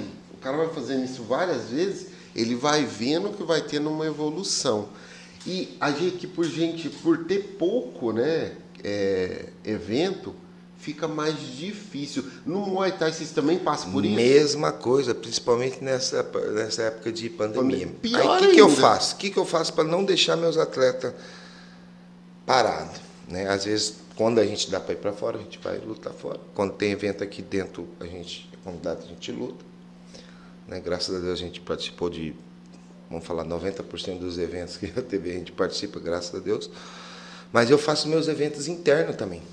Ah, legal, interno. Para quê? Para que meus atletas amadores e se ambientalizando. O meu atleta ele sai para lutar qualquer evento para fora, até mesmo da federação, depois que ele já lutou dentro, evento interno. Para ele não chegar num evento lá e já ah, sentir, então Aquela é pressão, etapa, né? ele já vai vendo. Então dentro da academia, a gente já faz os eventos, eu tenho sete academias no estado. Pega os atletas amador, caso entre eles, a gente faz os eventos. É, o evento é amador, mas age com todo aquele profissionalismo, mesmo o evento sendo amador e a- os atletas amador. Para quê? Para que eles já vão sentindo. Uma coisa só no evento meu interno que eu não faço é deixar meus atletas baixar peso. Que ainda não está nessa etapa de sentir o peso ainda. Vamos sentir a luta, vamos sentir a adrenalina, a adrenalina de subir no ringue, de sentir a luta, saber? Depois vai para essa parte de baixar peso. Então é etapa, etapa, etapa. Tem que fazer tantas lutas amador, tantas lutas semi-pro, para depois fazer profissional. Entendi. Que eu vejo que muitos atropelam todo esse Já- já chega ou perdendo queima, peso. ou perde um puta de um cara que tinha um puta de um talento, que pula as etapas, chega ali, ele já apanhou, ou perdeu, já desanimou com uma coisa, ou você perde. Ou você pega um cara que não vai dar em nada e já joga uma puta de uma carga nele, ele já se sente uma estrela, tal, tal, e vai virar em nada também. Ou às vezes pode dar certo, mas o que dá certo é muito raro. É, é um, é um em um milhão, né? Esse que, que pula as etapas para dar certo é muito difícil. Né? Vamos falar assim, é difícil você formar um. Falar assim, hoje eu tenho um Neymar sem ele ter feito a base. Ah, da onde? Não, tem- não Então, vai. A gente precisa fazer a Como é base. que é? Eu sempre digo isso, Washington. A, a casa, ela nunca é feita do telhado. Não, é sempre do- ali da começa base, do da base. alicerce, pá. Então essa é a minha, a minha filosofia Legal. Do, do meu trabalho. O trabalho que eu coordeno os meus, eu tento implantar essa filosofia para a gente E, e, essa sincronia. e você falou aí, a, eu, a gente vai chegar nessa parte aí da organização que, que você coordena hoje. Você falou que a academia sua tem uma e aí tem as filiais. As filiais são quantas aqui em Rondônia? Tem hoje, hoje. Inclusive essa semana eu eu tô eu não, tô fechando uma das filiais. Um dos meus professores está voltando para Minas. Ah, tá mudando de estado. É, porque ele tem um filho, o filho dele mora lá e tá meio longe. E eu, eu super apoiei ele. Falei, cara, filho homem da gente. Mas ele vai continuar na equipe, vai continuar o trabalho dele lá. Ele vai começar lá. Então, assim, hoje nós somos sete aqui dentro. Tem é, seis. Tem de Paraná, tem duas em Ariquemes, Cujubim, Jaru, e é, de Paraná, vamos lá, já- Paraná, Jaru, duas em Ariquemes, Cujubim e lá no Bom Futuro. Essa do Bom Futuro a gente está transferindo ela para Alto Paraíso. Ah, tá. Vai ficar em Alto Paraíso agora. Que ele está indo embora, a gente vai deixar. Então somos sete, seis academias. Tá. É, Éramos sete, recentemente uma foi. Como que eu posso falar? assim? Foi desvinculada da equipe. entendi, entendi. Esses são os que você tem atualmente. Isso. Nesse conjunto aqui de Rondônia, são quantos atletas hoje que coordenados por você? Atletas, Eu digo alunos na academia mesmo. alunos da minha academia Do- ou do total. todo? Ah, ao todo aí é muita gente. Se você ver fotos nossas de graduações, se tiver como abrir fotos de graduações, ah, aqui não, graduação aqui 130 não tá. pessoas, 140 pessoas. Hoje, e olha que nem todo mundo gradua numa turma. Sim. Você sabe disso que nem todo, mas não gradua. graduações nossas. Recentemente fizemos um seminário. E meu mestre teve aqui mês passado, fez um seminário. Deixa eu mostrar a foto do seminário, vou ver se eu acho a foto do seminário. Fizemos um seminário bacana. Então você coordena aí pelo número... assim, no mínimo, no, colocar aí no mínimo umas 500 pessoas, por baixo. 500 pessoas. Aí para mais. E E isso... na verdade, coordenar mesmo, eu coordeno o professor de cada um, né? Que não tem como Isso. ser diretamente O coordenar um. Indiretamente, 500 Sim. pessoas, mas diretamente eu coordeno os professores. Isso, 500 em Se eu tiver Rondônia. que chamar a atenção da opção de orelha, é nos professores, não no, Os alunos, sim, sim. nos alunos, né? É, aí é porque assim, o, a gente fala isso muito no jiu-jitsu, né? Quando tem coordenação assim, ela abrange todo mundo, porque uma ordem vinda lá de cima alcança geral, né? Por exemplo, padronização. É o teu, é o me, eu não sei se é o teu mestre ou o mestre do teu mestre que já organiza Que o já Brasil. começou lá É. de cima, começa, aí, Aí vem começou a ideia, plantou, definimos na diretoria como ia ser implantado, como é feito Passa o pros sistema, professores. E ali a gente já vai. É, descendo. E, e, e nessa, nesse grupo aqui, região norte, você tem noção de quantas pessoas são hoje na Inside? Fazem parte do... Que fazem parte das insights. Isso. Vai passar de mil aí, então tranquilo. Ah, vai beiradear umas mil aí. É, que assim, é, existe aquele giro muito grande também, né? Sim, Tem sim. fluxo A, a gente grande. sabe que o, o esporte passa por esse trânsito, né? Daqui foi o último seminário que nós fizemos. Poxa, que legal. Isso aqui Esse é lá na- em é em Ariquemes. Ariquemes. É. O espaço foi na faculdade, na FAEMA lá. Eu não, não consigo ter uma academia hoje que ainda vai comportar Tá um seminário, mundo. uma graduação assim, que é muita gente. Então, vou ver se eu acho foto de, de, de, de graduação. Então, a gente falar hoje de atletas que já passou pela minha academia, é, Eu, eu tava falando isso com, com o mestre Márcio Frank ontem. Só, só meu, oito anos treinando jiu-jitsu. A quantidade de gente que vai passando na academia, que você esquece que um dia ele teve lá. Teve- você esquece que um dia. Assim, nossa, quantas pessoas chegam, me cumprimentam pelo nome, todas as vezes eu não lembro o nome. Às vezes eu não sei, mas a pessoa já treinou comigo. Já, às vezes treinou, era pequenininha, cresceu. Aí ficou grande. Evoluiu, você, pô, o cabelo cresceu, às vezes corta o cabelo, pode ser, às vezes não lembro. Mas isso é bacana, a gente. Eu, você ter o carinho daquelas pessoas que treinou com você, te reconhecer, você ter, E- isso é bacana. Isso mostra também que você tem consistência, né? Ao longo do tempo, cara, nem lembro dele, porque faz tanto tempo que Ó, ele ó, você quer ver parou. uma coisa que é bacana?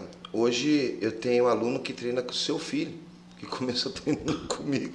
Pequeno, papá casou, pá, tem filho e o filho treina comigo. Hoje eu tenho Caramba. treino, famílias que treinam junto, pai, mãe, filhos, neto com vô, vó. Então, Cara, o cara. meu ambiente, da minha academia, o que eu mais preservo é o ambiente familiar. Porque assim, luta em tese já é hostil, né? É, mas o que eu preservo ali é o ambiente Manter familiar. esse Se você contexto. vê todo dia, minha, minha família está no tatame, minhas filhas treinam comigo. Minha filhinha de três anos. Galera, pô, sua filha de três anos treinando, não é que ela treina. Ela a vai- casa dela é ali, pô. Ela não vai ficar sozinha na minha casa. Então ela tá ali, ela já começou, então ela. Hoje ela treina perfeitamente, menininha três Legal. anos. Eu vi foto dela. É, tem fotinha dela. fofíssima, fofíssima. ela. É, a gente então treina perfeitamente, cara. Então é, é difícil a gente pegar e, e- e falar assim, pô, é, o esporte é só para um grupo seleto de pessoas. Ah, a não ser quando você quer formar um grupo seleto de atletas, aí é diferente, mas é uma academia portas abertas. O esporte é inclusão.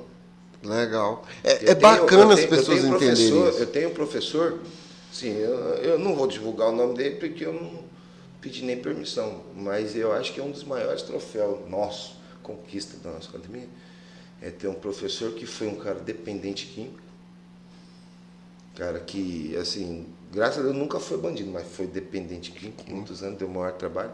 Hoje já está quase oito anos limpo, que se recuperou através do esporte. Que legal, hein? Hoje ele dá, dá o testemunho dele na igreja, ele coordena uma, uma turma na igreja, ele faz parte do, do, do, de uma equipe na igreja, ele coordena. Você vê o testemunho do cara, é que assim de você chorar o testemunho do cara. Você vê a vida que o cara tinha e graças a Deus através do esporte hoje o cara tem uma vida digna. Ele conseguiu tem manter a, o foco. Tem a academia dele, tem a família dele, casou, tem os filhos, tem a família, mantém a família dele dignamente através do esporte. Isso eu acho que é, um, é o maior troféu que eu tenho, que eu tenho, não é nem aquele cinturão. Chegar lá você vai ver um monte de cinturão, troféu, mas o maior troféu meu que eu tenho é saber que o meu esporte, a minha vida. academia transformou uma pessoa. Então, Legal. essa é a minha filosofia de trabalho. O atleta chega lá, chega um atleta pequenino, pô, eu posso não não conseguir fazer ele um campeão, mas eu vou fazer, vai ter que sair dali um grande cidadão através do esporte. Legal. A gente tem, essa é uma filosofia de trabalho minha. Lógico que o intuito da gente é a gente fazer um campeão dentro do ah, esporte. Todo mundo, Mas né? se não fazer no esporte, na vida ele vai ser. Vai ser um bom pai de família, um bom a não ser que ele não quisesse seguir aquela filosofia nossa de trabalho, aquilo que a gente emprega. E, e com relação, Washington, a, assim, é bem difícil falar sobre isso quando a gente tem um, um grupo igual ao seu, que é Inside, né? Tem uma visão organizacional um pouco diferente quando é falar sobre projeto social, porque na verdade você vive do esporte. O projeto social para algumas pessoas seria de demandar do teu tempo para investir. Hoje a Insight tem projeto social? Não. Como Temos é? vários projetos social. Tem professores meus que dão aula, projeto social. Legal. Tá? Eu, eu, eu, eu tenho uma parceria com, com o vereador lá da minha cidade a gente está trabalhando para fazer um projeto social. A verdade, a gente nem falou disso. Você não é de Porto Velho, gente. Ele é, é de Ariquemes. É, é, uma cidade aqui do lado próximo, aqui. Próximo, próximo. Próximo. É bem do lado, né? 190 quilômetros aí. pertinho. É, veja só. Eu, eu adoro dar aula. Eu vivo do esporte. Então, se eu dar aula sendo remunerado ou não para mim, Lógico que a gente quer ser remunerado. Necessita, é, né? Eu necessito, eu vivo disso. É. Só que eu vejo que tem pessoas que usufruem desse seu trabalho para ela se remunerar. Entendi. Muitos desses projetos, muitos, não estou falando todos, muitos dos projetos vêm a verba. Vem a verba para bancar o professor, para bancar a estrutura, para bancar a coisa e não é repassada. Ele vem do seu Então hoje eu não dou mais aula. Se quer um trabalho meu é, voluntário, você quer fazer uma aula voluntária, a porta da minha academia está aberta. Dentro da minha academia hoje eu tenho vários bolsistas. Legal. Os meus competidores são bolsistas. Me fala uma coisa. Tem pessoas que chegam, tem moleque que chega na minha academia com uma bicicleta que é mais caro do que meu carro. Esse cara vai lutar? Ele vai tomar porrada na cara. Ele vai Difícil. ser médico, pô.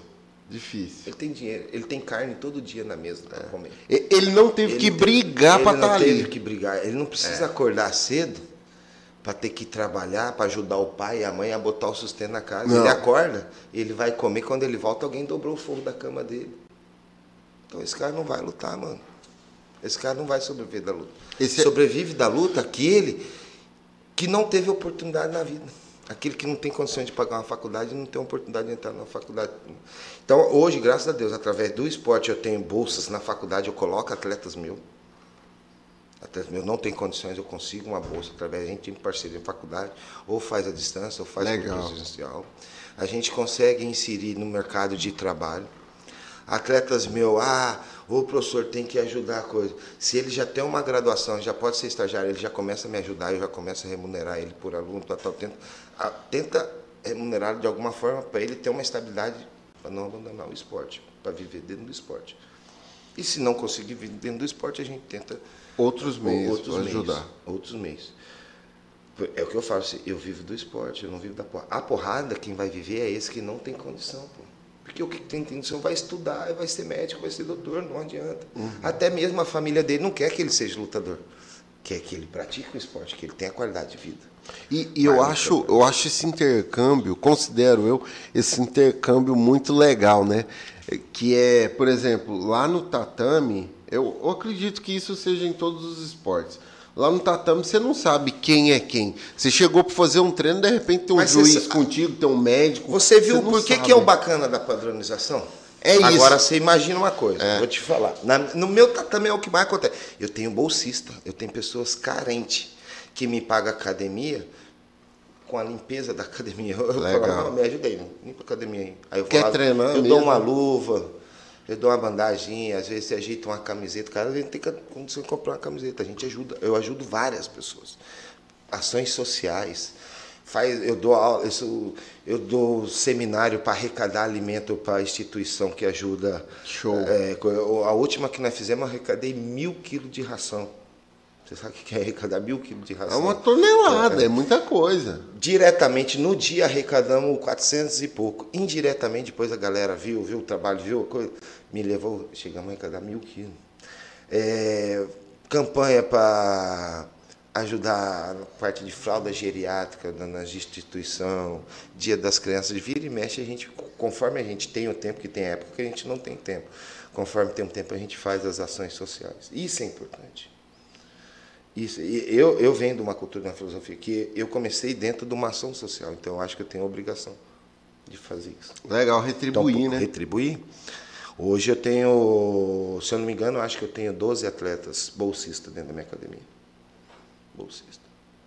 12 atletas então, bolsistas. É, bolsista. É legal. E legal é, a gente falar sobre essa questão da ação social, porque assim, a gente tem inúmeras histórias. É, a ação social eu acho bacana quando ela é uma ação social. Agora, quando tem pessoas que são monetizadas pela ação e Acontece. explorar outras, explorar outros, para mim, vixe, esse tipo de pessoa não, não serve para trabalhar comigo. Não faz parte. Porque você sabe a filosofia do tatame, como que é. A honestidade, a humildade. Vixe! Então a gente faz de tudo para levar essa ah, cultura, nessa, essa filosofia. Nessa daí, eu vou, vou contar aqui ao vivo aqui, teve faixa preta que foi convidado a se retirar da nossa equipe. Campeão, obrigado, tempo que você teve, tá zerado. Acabei de falar para você que teve uma teve uma academia que eu mês retrasado fui obrigado a falar, infelizmente. A gente encerra aqui. Né? Profissionalmente, né? a nossa amizade continua porque assim, a amizade é uma coisa, profissional é outra. A amizade com o profissional tem como correr junto? Tem.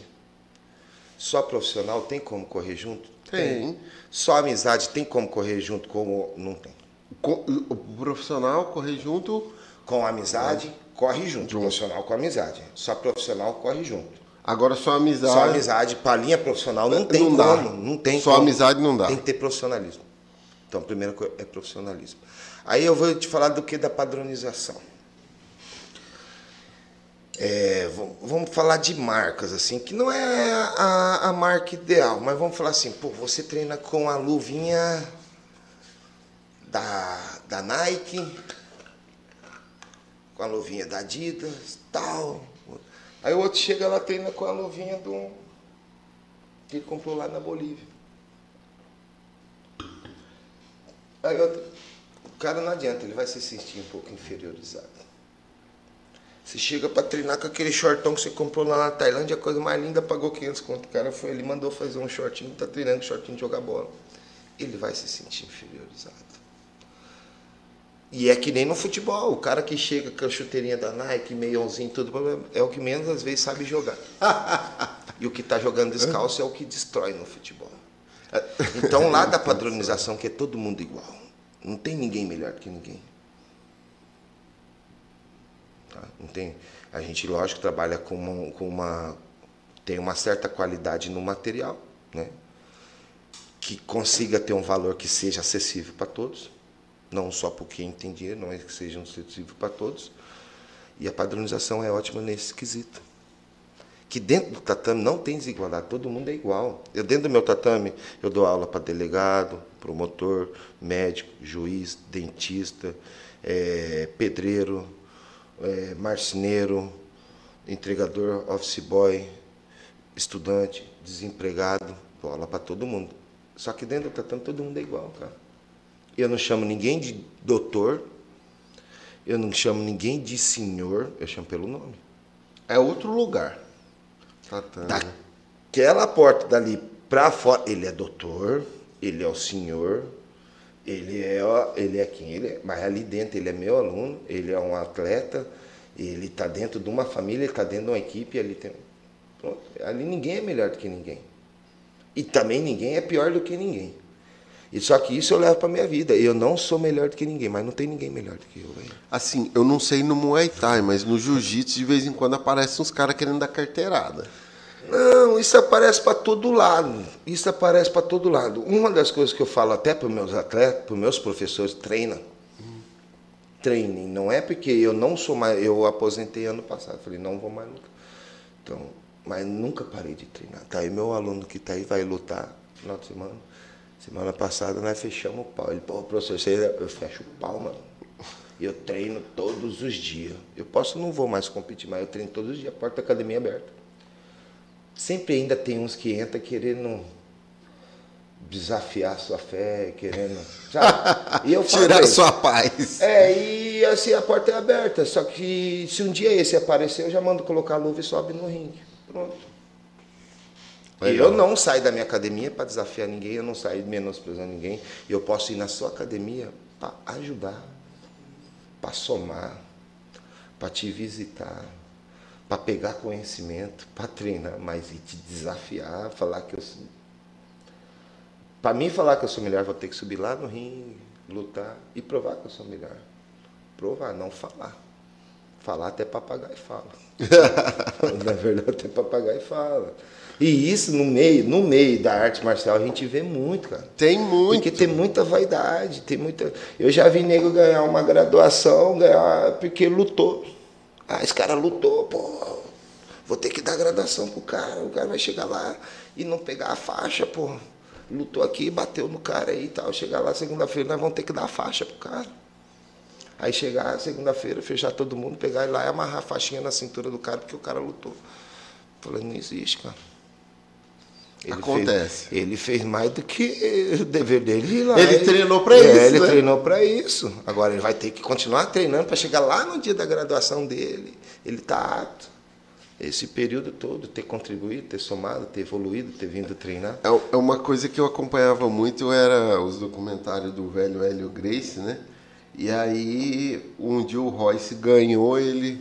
Pô, pai, eu ganhei, o senhor não vai né, falar tipo assim, parabéns e tal. Ele falou, mas você treinou pra quê? Pra perder? Mais então, do que obrigação, velho. Mais do que obrigação, né? É assim. Lógico que hoje em dia o ego da galera, a vaidade, você tem que ir lá, mas ele não fez mais do que obrigação. obrigação. Se parar para pensar, ele não fez mais. Ele treina, ele Ele treinou três, quatro meses para quê? Para isso. Para isso. Justamente para isso. É. Então é. Mas no meio da gente existe de tudo ainda. Na verdade, por isso que você vai ver que alguns tá assim, outros tá assim, mas o que tá lá é porque fez por merecer, correu atrás, né? Legal. O, falando um pouco da tua caminhada ainda, voltando aqui um pouco na tua caminhada, então assim, você graduou, aí graduou preta, né? Aí parece que a tua graduação é, é diferente dos preta, ela é preta ponta branca, é isso mesmo? Como que funciona isso? É, porque assim, na nossa equipe você, você gradua preta a treinador. Uhum. Treinador. Você só vai ser professor quando você graduar outro preto. Ah, legal. A partir do momento que você graduou um aluno seu preto, aí você se torna ser professor.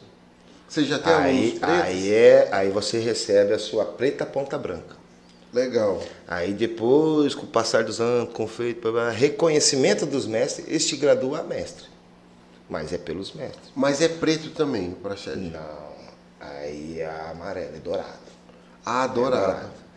Aí, pelos grão-mestre, com tempo de média, você é, você é graduado a grão-mestre. É igual pegar a coral. Pegar a coral, pegar. É muitos anos, é a mesma filosofia. Vai na, Legal, legal. filosofia. E você já tem faixa preta? Ou, Tem, você já tem preta, você é ponta quatro, quatro pretas. Eu formo preta todo ano. Agora eu já entrei no ciclo todo ano. Esse ano eu já vou formar mais dois pretas, e formo que, Que ano legal. que vem três. formo Legal. Todo... Se pelo, você vai formando um ciclo, hoje eu já estou num ciclo de formar graus pretos todo ano. Todo ano tem graus pretos. Legal, legal, legal. E, e É assim, uma gama. co- como que é no Muay Thai? Geralmente a galera quando gradua preta já quer dar aula ou a galera Nem tem todos, só treina? nem é, todos. Portanto, por, portanto, até que na graduação, as três últimas graduações, é só sparring. É só porrada. Então você vai pegar a, a vermelha. Você vai fazer 50 rounds, 60 rounds. A vermelha ponta, ponta branca faz 80 rounds e a preta 100 rounds. Caramba. 100 rounds. É o dia inteiro a Você graduação. passa uma tarde trocando porrada, 100 rounds. mano. De Caramba. House de 2 minutos, a cada 10 houses descansa 5 minutos. Você passa uma tarde. Mas eu adoro fazer isso, eu faço todo ano. todo ano eu vou lá. Todo ano dando Desde porrada que eu nos peguei a minha preta, eu só falhei um ano, foi o ano que a minha filha nasceu e eu não tive como ir. Não tive como ir, que estava perto da minha filha nascer, não tinha como. Só falhei um ano, mas eu vou todo ano, eu vou faço os rounds. Legal. É um prazer meu eu formar um grau preto e ali tem que seja para ir tomar umas porradas do meu aluno, mas eu tô feliz, porque eu tô formando meu grau preto, tô formando meus atletas. É o resultado de, um- E, e fora história, os né? meus, tem outros que a gente acompanha desde lá de pequenininho, então a gente acaba virando uma família. Cara, você não sabe como que que é gratificante você falar assim, ah, eu sou do norte, mas eu chegar em- no Mato Grosso, tem um monte de pessoas que te conhecem, você receber de vários lugares. Você chega no Mato Grosso do Sul, mesma coisa. Chega em São Paulo, as pessoas te pô, e, e isso eu tenho comigo, graças a Deus. Um conhecimento, um respeito, um carinho pela galera. As Bacana. pessoas virem te cumprimentar, te chamar pelo nome, pedir. É bacana. É bacana porque assim, eu, falo, eu não fui um grande atleta de UFC, lutei UFC, lutei grandes eventos Mas tem uma Mas- história no Muay Thai. tem um prestígio na arte marcial, uma história. Tem feitos, né? Feitos, né? Então não, a gente não vive só de, ah, eu vou dele, não, não, feitos. De ensinar, de trocar uma porrada, de até mesmo uma palavra de apoio que você, você passa para uma pessoa, você está ensinando, você está instruindo de alguma forma. Legal. E, e o bacana disso, Washington, é imaginar que, tipo assim, é, você hoje é um preto, a ponta branca, é, né? Está um grau acima dos pretos, já formou outros alunos faixa preta, e mesmo assim você decidiu morar em Rondônia, lá em Ariquemes. Eu, Você poderia ir para qualquer lugar Então, do Brasil, há, né? há um ano e meio atrás, eu no início da pandemia, quando se não fosse a pandemia, eu vou falar bem a verdade, se não fosse a pandemia, eu acho que eu tinha ido embora para Santa Catarina. Minha mãe mora em Santa Catarina, Uhum. minha família de minha irmã mora em Campo Grande, eu somos em três. Minha irmã mora em Campo Grande ainda, tem alguns parentescos em Campo Grande. Minha irmã mora, sobrinho, sobrinha mora em Campo Grande. E meu irmão e minha mãe moram em Santa Catarina. E outros parentescos lá. A maioria mora em Santa Catarina. Pô, minha mãe mora a 150 metros da praia.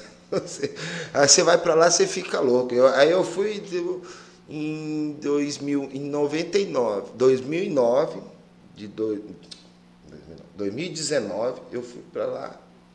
Né, eu vou todo ano. Em 2019, na fama, eu fiquei olhando. falei- Falei, pensa, vamos comprar um apartamento aqui, vamos vir embora pra cá. Vamos embora. E minha esposa ela é do estado aqui. Ela, Uhum. ela coordena a, a clínica de hemodiálise lá de Ariquemes. Ela é gerente da clínica de hemodiálise lá de Ariquemes. Ela ia abandonar o estado, ia pedir uma exoneração, a gente ia embora. Falei, vamos embora, vamos. Só que daí a gente volta, cara. Aí você olha tudo aquilo que você levou um tempo para você construir. Ah, Você vê, aí você vê assim que também não, a vida não é só euforia, a vida nunca vai ser só alegria. A vida não é só maravilha. Pô, e a gente construiu, levou um tempo, batalhou, estudou, passou por perrengue. Ainda passa por perrengue. Ainda né? passa. Lógico, ainda passa, corre atrás para largar, para deixar assim. Eu não ia deixar tudo, mas ia ficar mais longe, para ficar dando aquela. As minhas coisas que ia continuar, eu tenho os professores, ia continuar com a academia, eu ia montar outro. Para mim até fica bom para quê? Para intercâmbio dos meus atletas aqui. sim, entre lá Tem um aqui. ponto de apoio lá, porque estou em Santa Catarina, perto do Paraná, perto de São Paulo. Os maiores eventos acontecem ali. Mas, cara, para construir o que a gente construiu aqui, o que eu já construí, para ter um reconhecimento. Tem várias coisas que pesou. A, a emoção, Acabou, né? É, fala assim, não, não, não vai né? ser só aquela emoção de estar num, num, num, num, numa cidade que tem uma estrutura um pouco melhor do que a nossa. Porque, vou falar assim, tem praia. Só porque tem um, um mar. Aqui a gente tem rio. tem os rios. Lá tem praia e tem rio. E aí acabou pesando muita coisa. Falei, ah, não compensa. Não compensa. Pela estrutura que a gente tem hoje aqui, pela até mesmo pela qualidade de vida, cara. A gente parece não, mas tem a qualidade de vida. Ah, hoje, ah, é difícil você ver um rondoniense que não toma o café da manhã, não almoça e não janta com sua família. Não é verdade? Isso é verdade. é difícil? É verdade. Vai morar na cidade grande. Ah, você sai 5 da manhã, chega às 11 da noite. E, você e, dá um beijo no filho dormindo, você chega, o filho está dormindo. É, exatamente. Você sai dormindo e Então, estão várias coisas que acabam pesando que então não é o financeiro. Eu, eu, eu tenho um estilo de vida lógico. A gente precisa do dinheiro para sobreviver. A gente Sim. precisa do dinheiro para ter uma qualidade de vida, para ter um conforto. Mas eu dou muito valor naquilo que o dinheiro não compra também. Que eu acho que é o mais importante até, é, né? É, para mim é um dos mais importantes. Não que eu não dou valor no dinheiro dou valor nas coisas que eu conquisto, que é difícil. É que nem eu falo, ah, a minha sorte depende de eu levantar todo dia quatro e meia da manhã e dormir às nove da noite. E vou dormir às nove, tem gente que dorme, eu durmo nove, nove e meia, durmo cansado, o corpo já fisicamente esgotado. Mas durmo feliz, a minha missão do dia. Mas a minha sorte depende disso daí. A acordar. sua sorte é fazer todo dia a mesma coisa, né? Depende de eu acordar todo dia quatro e meia da manhã e vencer meu dia. Então, e é difícil. E a gente, você vai para uma cidade maior, cidade grande, você recomeçar, você, cara, sem necessidade. Só para falar assim, ah, estou perto da família. Mas graças a Deus hoje eu tenho condições de visitar minha família todo ano. Às vezes eu vou, posso estar lá e não ia ter condições de vir aqui todo ano. Que nem eu conheço muita gente que está num grande centro, tá do lado da praia, coisa, mas não consegue andar 60 quilômetros não, não consegue, às vezes, visitar os pontos turísticos que tem na cidade, porque não tem uma condição financeira. Verdade. Eu, eu costumo. Então... É, foi aquilo que eu falei no começo, né? A gente tá aqui em Rondônia, a gente visita esses outros lugares, mas no, no final a gente volta para ah, casa. A gente, aqui a gente Posso tá falar para você, ó, eu, eu rodo cara, a alimentação de Rondônia é uma das melhores. Eu falo. a, a, a gente come bem o tem churrasco. A paz. Eu vou para São Paulo, eu fico louco. Aí você vai nos restaurantes, chiquenzinho, é linguiça, é um monte de coisa. Eu sou acostumado a comer carne, carne, carne, carne, coisa. E a, a qualidade de alimentação lá é muito caro.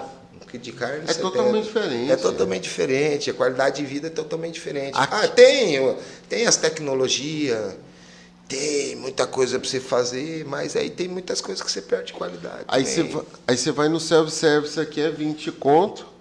Aí hum. lá, você vai lá, come um sanduíche, é 30 conto, 40. Então, assim, essa diferença é gritante no final.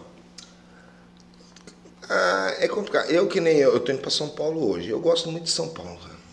Ah, quem não gosta, né? Eu gosto muito de São Paulo. Eu gosto de ir, o máximo passear. e volto. É, para passear que para você morar naquele dia a dia, para você ter sua família no dia a dia, se eu fosse solteiro, eu moraria em São Paulo tranquilo. Solteiro. Eu pegar um AP perto do meu trabalho. Tal, né? Agora, se pô, tem família, tem que levar, levar um filho para cá. O outro filho vai para outra escola. Deixa a mulher no trabalho. Até se. Não, tem vida, velho. Acabou. A hora que você entrega, todo mundo já está já, já voltar. Tá voltar. Né? Você não tem vida, cara. Não tem, assim. Não é, pra gente que é acostumado, né? Agora, para quem já é acostumado naquele dia a dia, porra, para eles virem para cá e viver que a gente viver aqui, eles não dá conta. É, eles já acham que é parar demais. Parar né? demais, não vai dar conta. É. Então é tudo é um costume. Cada um na sua, é, né? E aí vai. É, eu gosto dessa vida, eu gosto do. Eu tenho pouco tempo. Eu tô, pra você ter uma ideia, esse ano eu não pesquei, cara. Você gosta de pescar? Eu adoro pescar, só que esse ano eu não pesquei, não tem tempo. É, todo final de semana é um seminário, dá uma aula, você viaja, você tem Aí quando tem um final de semana, você quer passar com a família, não vou pegar. É. Daqui para daqui até o dia 20, dia 19 de dezembro é meu último compromisso. eu vou ter um final de semana na minha casa. Caramba. E vai ser o final de semana que eu vou fazer a graduação da minha equipe e nós vamos fazer nossa confraternização. Então eu não vou ter tempo. Vou estar naquela correria. Mas é assim, é, eu gosto disso. Eu gosto de dar aula, eu gosto de trabalhar, eu vivo disso. A gente vive para isso. E, e ontem mesmo eu estava falando sobre isso, né? Quem faz o que gosta não trabalha. É, vai se tornando gratificante É, as chega histórias. um momento que até acaba sendo estressante, porque os compromissos, como todo outro trabalho, mas você está muito mais satisfeito do que qualquer outra coisa. Ah, se for, se for parar para pensar, o, que você vive hoje, a satisfação que você tem hoje, não é a que você tinha como era representante. Não, portanto, Tá é que eu deixei. E ó que eu também viajava, mas eu não parava na minha casa, não tinha coisa, era estresse, coisa. não era a mesma coisa. Não que eu também não gostava o que eu fazia, eu gostava, estava em contato todo dia com os clientes, trocava ideia, coisa, mas é totalmente diferente. Total. E até mesmo o reconhecimento É, do profissionalismo é totalmente diferente. Totalmente De repente eu poderia ser muito melhor representante do que eu sou professor, mas não ia ter o reconhecimento. Legal, legal, legal. Ó, o negócio que rendeu hoje. Legal. Cleiton Fernandes está falando, tá falando do meu Araçatuba. Ah, Cleiton Fernandes. Puta, meu brotherzão. Um abraço, Cleiton. Aí, ó, isso, Cleitinho. Cleitinho é um amigo de infância, cara. Esse rapaz é um amigo de infância que hoje eu considero ele como da família. Ele é um membro da família, né? Hoje ele mora em Santa Catarina, né? É é membro da nossa família, mas tá- é natural de, de, de Araçatuba, uma, uma, uma terra que eu adoro também, Araçatuba, você é doido. Muitos amigos, família, lá eu tenho outra família, né? Meus amigos, né? meu professor, nossa Everton. equipe lá. Sa- é Samila? Samila. Samila. Nicole, mandando um salve. ó, Michele. Michele, minha esposa. Pode ser minha esposa, não. Minha esposa chama Michele. É, o, o sobrenome aqui eu não sei falar, não. Schwingel. Isso. Minha esposa. Ah, legal, legal. É alemão, né? Alemão. Legal. É, a galera tá aí. E é isso aí. Pietra também. Pietra, minha aluna também. Legal. É o que você galera. falou, né? Na sua academia tem um público feminino bem grande. Tem, assim. não, o público lá é 70%. 65%, 70% é o público luz, feminino.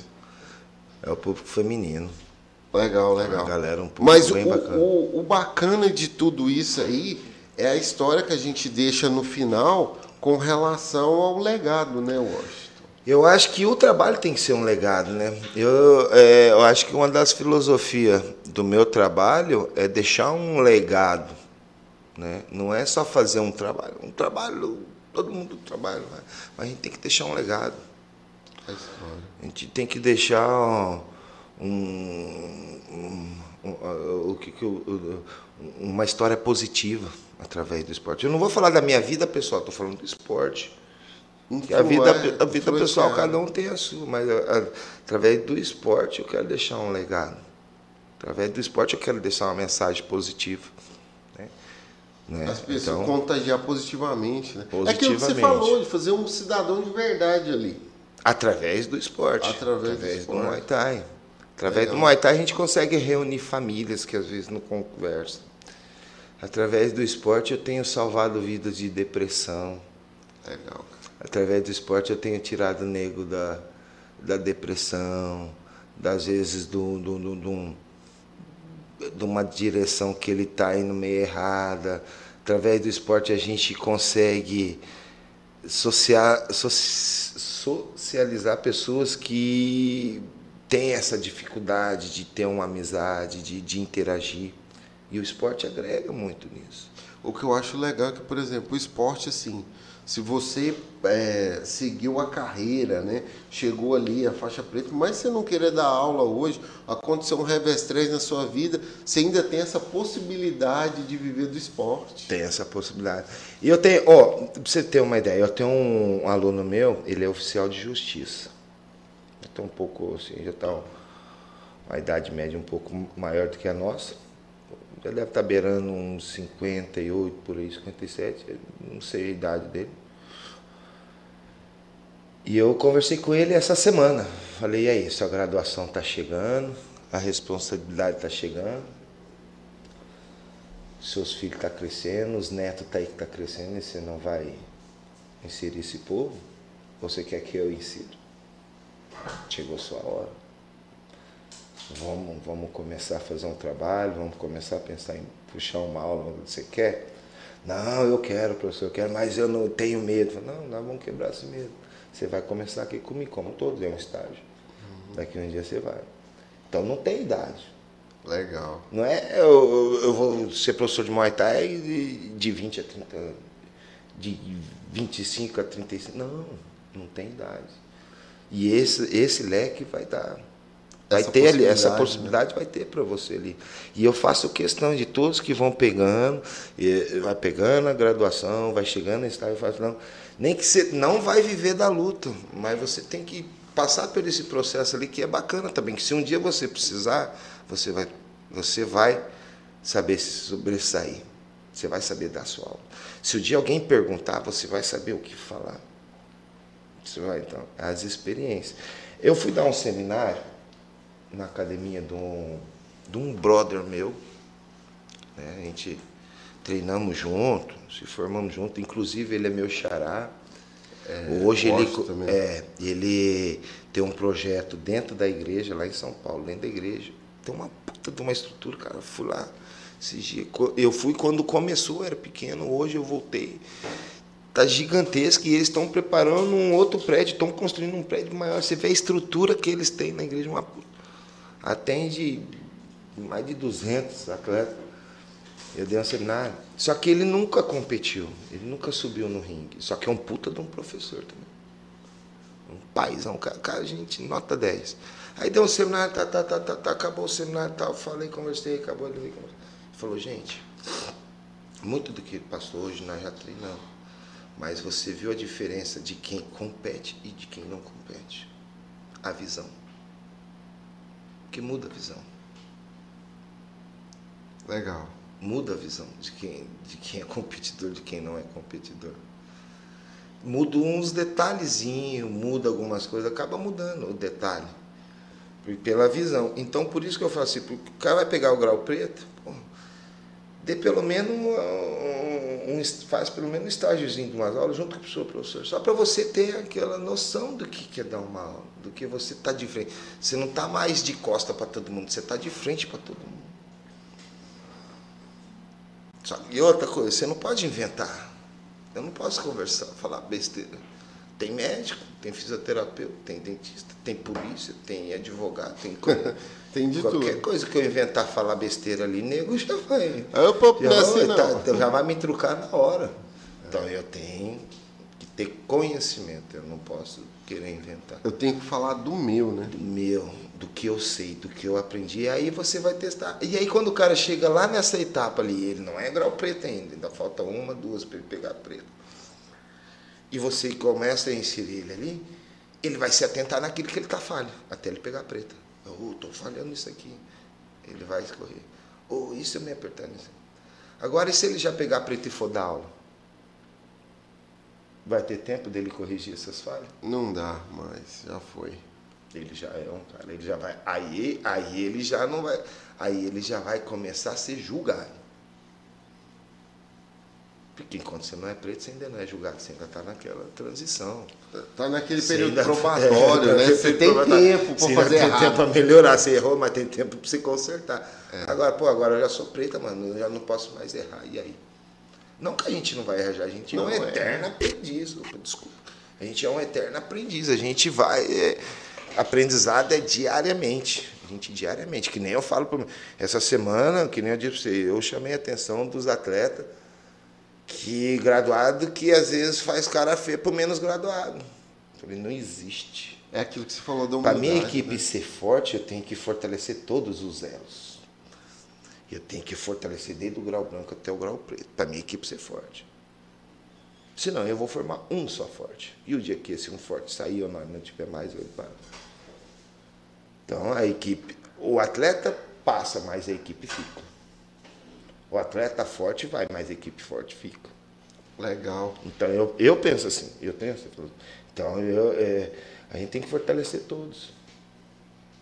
disciplinar muito, todos, muito, fortalecer todos. Muito bom. Essa, essa visão de. É, é igual você está falando, de um competidor para o não competidor. De um cara que já está há 10 anos aí fazendo profissional, de quem está profissionalizando. Essa, essa visão aí, para quem está acompanhando a gente, do esporte, ela é muito importante para entender, de repente, aí o cara que está assistindo ver você falar sobre padronização, de repente o cara não faz isso na empresa dele que trabalha com outra coisa. Mas isso, isso não é só para para luta, pra né? luta, é para tudo, cara, é para tudo na vida. A gente tem que ter profissionalismo. Amador pode ser a outra coisa, mas você tem que ser profissional. A sua estrutura tem que ser profissional. O resto pode ser amador, mas você não. E aonde tem profissionalismo, não tem espaço para amadorismo. Isso é importante. Não tem espaço. Oh, tem até um amigo meu, Washington, que dizia o seguinte: amador. O amador é o cara que ama fazer errado, porque ele não é profissional, então ele ama dor. Quando você deixar de amar a dor, você é um cara profissional. Aí você tá. uma coisa que eu certo. faço muito com os meus que eu coordeno é um feedback, reunião, para quê? Para que eles não errem. Porque eu já errei. Você passa a sua experiência. Para é, cada errado. Se você cá... errar agora, a culpa não é mais minha, porque eu já provei para você que nesse caminho aqui não dá, que eu já tropecei aqui. O fulano lá tropeçou, não dá para nós ir que nós vamos tropeçar. Legal isso. Só que a gente também não tem o plano B. A gente está construindo aqui. É, eu tenho o meu objetivo. Eu não tenho plano B para fugir do meu objetivo. Eu posso ter o caminho B para chegar no meu objetivo. Às vezes eu estou indo para o meu objetivo. Não está tá errado. Não é assim. Eu mudo o meu caminho, passa esse obstáculo, mas continua rumo ao meu objetivo.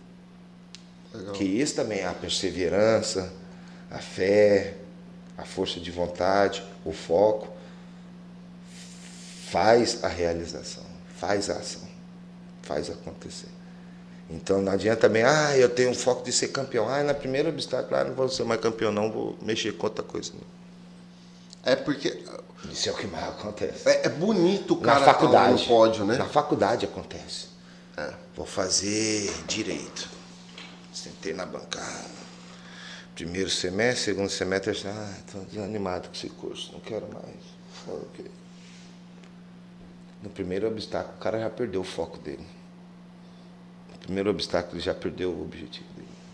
Pô, tô desanimado. Tem que ver alguma coisa para me animar, pô. Porque eu tenho um objetivo.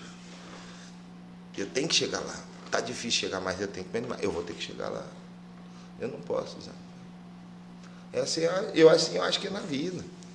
Tudo. Eu aprendi tudo. a ser muito lutador, velho. Vem de uma família muito humilde. Uma coisa que meu pai.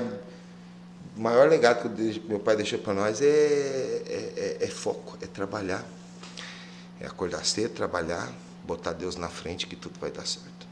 E vai dar certo. Você faz a sua parte, espera que Deus vai fazer a dele, tá tudo vai certo. Vai só esperar que Deus vai fazer a dele. Você Sem fazer, fazer a sua, é. fica difícil. Aí fica difícil. Não e, chega, assim, não é, e assim é na vida, é tudo. e nada vai ser fácil, nunca vai ser fácil.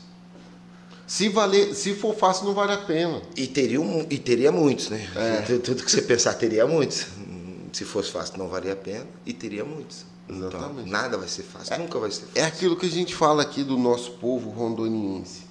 É, a gente está aqui por estar tá mais distante do grande centro, algumas coisas assim acabam se tornando mais difíceis. Por exemplo, acesso a, sei lá, o comércio da tecnologia, de repente Mas hoje o, seu material muito, chegar. Já Ixi, melhorou muito, já melhorou muito do que era e está melhorando. Eu falo assim, meu professor vem aqui, outro dia deu um choque de realidade. Falou, gente, dia que estava aí Falei, eu rodo o Brasil inteiro e rodo o mundo. Ele falou. É, então não pensa que vocês estão em Rondônia, que vocês estão para trás, que vocês têm que ser inferiorizados. A academia de vocês tem uma estrutura que muitos não têm. Vocês têm um professor que muitos não têm, que corre atrás, que, que se dedica, que muitos não têm. Vocês têm treino bom, tem academia boa, tem equipe bom, então vocês estão à frente de muita gente que está em São Paulo. Então não se inferioriza. E isso eu falo para eles, a gente não deve se inferiorizar a nada. Ele tem, eles têm a vantagem deles que estão lá e nós temos a vantagem nós estamos aqui. uma coisa que eu falo em todos os campeonatos que eu já fui, já fui campeonato de jiu-jitsu, muay thai, MMA lá para fora. Os atletas de Rondônia é muito forte, atleta do norte. A gente estava falando isso aqui antes com o Messi Massa. A galera daqui é muito é diferenciada. Forte. A alimentação daqui é diferenciada. Muito. Cara, eu vou tomar um açaí lá para eu viajo, eu não tomo açaí lá para baixo. Não tem condição, não tem é diferente. Eu não tomo um açaí, velho. Você vai comer uma carne, a carne, o sabor é totalmente diferente. É. Aquela carne de mesa congelada. E disso eu entendo também. Eu como minha carne, como carne minha vida inteira, então eu entendo de carne. No mínimo, né? no mínimo. É, sabe? Então, a alimentação de Rondônia é diferenciada. A tranquilidade de Rondônia é diferenciada. Então, nisso você já vai tendo seus pontos positivos também. O, o Tudo me... tem os prós e os contras. O mestre Ron estava falando, né, que quando a gente vai para o Rio de Janeiro lá, que os grandes eventos acontecem lá, né, nacional, Open Internacional, de Jiu-Jitsu, aí ele fica lá, vai para treinar uma semana na academia de Jiu-Jitsu lá, e, e, os caras já falam, ó, vocês preparam que os Paraíba chegar. É, que é a galera é do assim, norte. É, é assim mesmo, os caras caras me chamam de Rondônia, de coisa, falam, oh, Rondônia, tá aí, os caras. Mas é assim que a gente, é uma galera que é muito mais forte, a alimentação é diferenciada, então tudo tem os seus lados contra. E o que eu acho assim, a gente não deve ficar naquele mimimi, ah, porque eu tô aqui, eu tenho que me inferiorizar. Não, eu não Negativo. me inferiorizo. Eu corro atrás do meu, eu busco. É aquilo que eu falei para você. Eu não sou melhor do que ninguém, mas também não sou pior do que ninguém. Para mim tá todo Ele é ele, eu sou eu, a gente é igual. É igual. Ele tem os dele, eu tenho os meus, então cada um é seu, cada um corre. E, então, e, só que eu não posso e, me inferiorizar, não posso ficar no mimimi, é, não, eu vou correr atrás. Né? E é isso que eu acho legal, que é, esse é um dos motivos que a gente desenvolveu esse projeto do Universo Rondoniense. É para entender que as pessoas de ponta que a gente tem aqui em Rondônia é nessa pegada, é para cima, é para frente. Não, lá no outro lá tem, beleza, bom que tem, mas a gente aqui também é. É, é igual a gente falou aqui com o professor, o contramestre de capoeira, o pesado, o pesado falou, o, o, quando ele vai aí pelas rodas pelo Brasil, aonde ele vai, os caras metem a porrada, ele mete de volta, não tem essa não. Rondônia chegou, filho. É, é, assim, eu, eu, graças a Deus, já fui privilegiado pelo tamanho, né? Então, chegar e ah, meter a porrada, e troca a porrada também. Mas o intuito meu não é ir trocar a porrada. Não. Eu, no começo, quando eu visitava as outras né? academias, que, que acontecia? Aí eu chegava, hoje não, hoje já é totalmente diferente, porque hoje as pessoas me conhecem. Mas quando eu não conhecia, eu visitava as academias, aí eu chegava, às vezes nem falava que eu era professor, nem falava, não, vim para fazer uma aula, posso fazer, pagava uma diária para treinar, que eu estava, como eu era representante, estava viajando, eu pagava a diária e treinava. Aí o cara fazia o quê? Quando sabia que a gente treinava? Dava aquele puta do treinão físico, fazia aquele treino físico, aquele aquecimento de acabar com o gás do carro. Aí ele separava os melhores dele lá e vão fazer um sparring, colocava para fazer sparring comigo. Nem perguntava nada. É, mas muitas vezes eu não ia ali para fazer um sparring, eu queria treinar, trocar, pegar conhecimento, trocar, não era fazer sparring, intuito não era. Mas os caras queriam fazer sparring, eu ia fazer o quê? Né? Vai, vamos pro sparring então, também não vamos. Né? E trocava porrada. Mas depois vai pegar, sabendo, desculpa de novo. Não, tranquilo. Vai ficar sabendo como. Aí hoje já chega nas academias, os caras já pedem para mim puxar o treino. Ô professor, puxa Já conhece, aí, né? Já conhece, já muda. E eu dificilmente, quando eu vou para puxar um treino na academia, eu vou colocar sparring para os caras. Os caras já fazem sparring. Eu quero somar.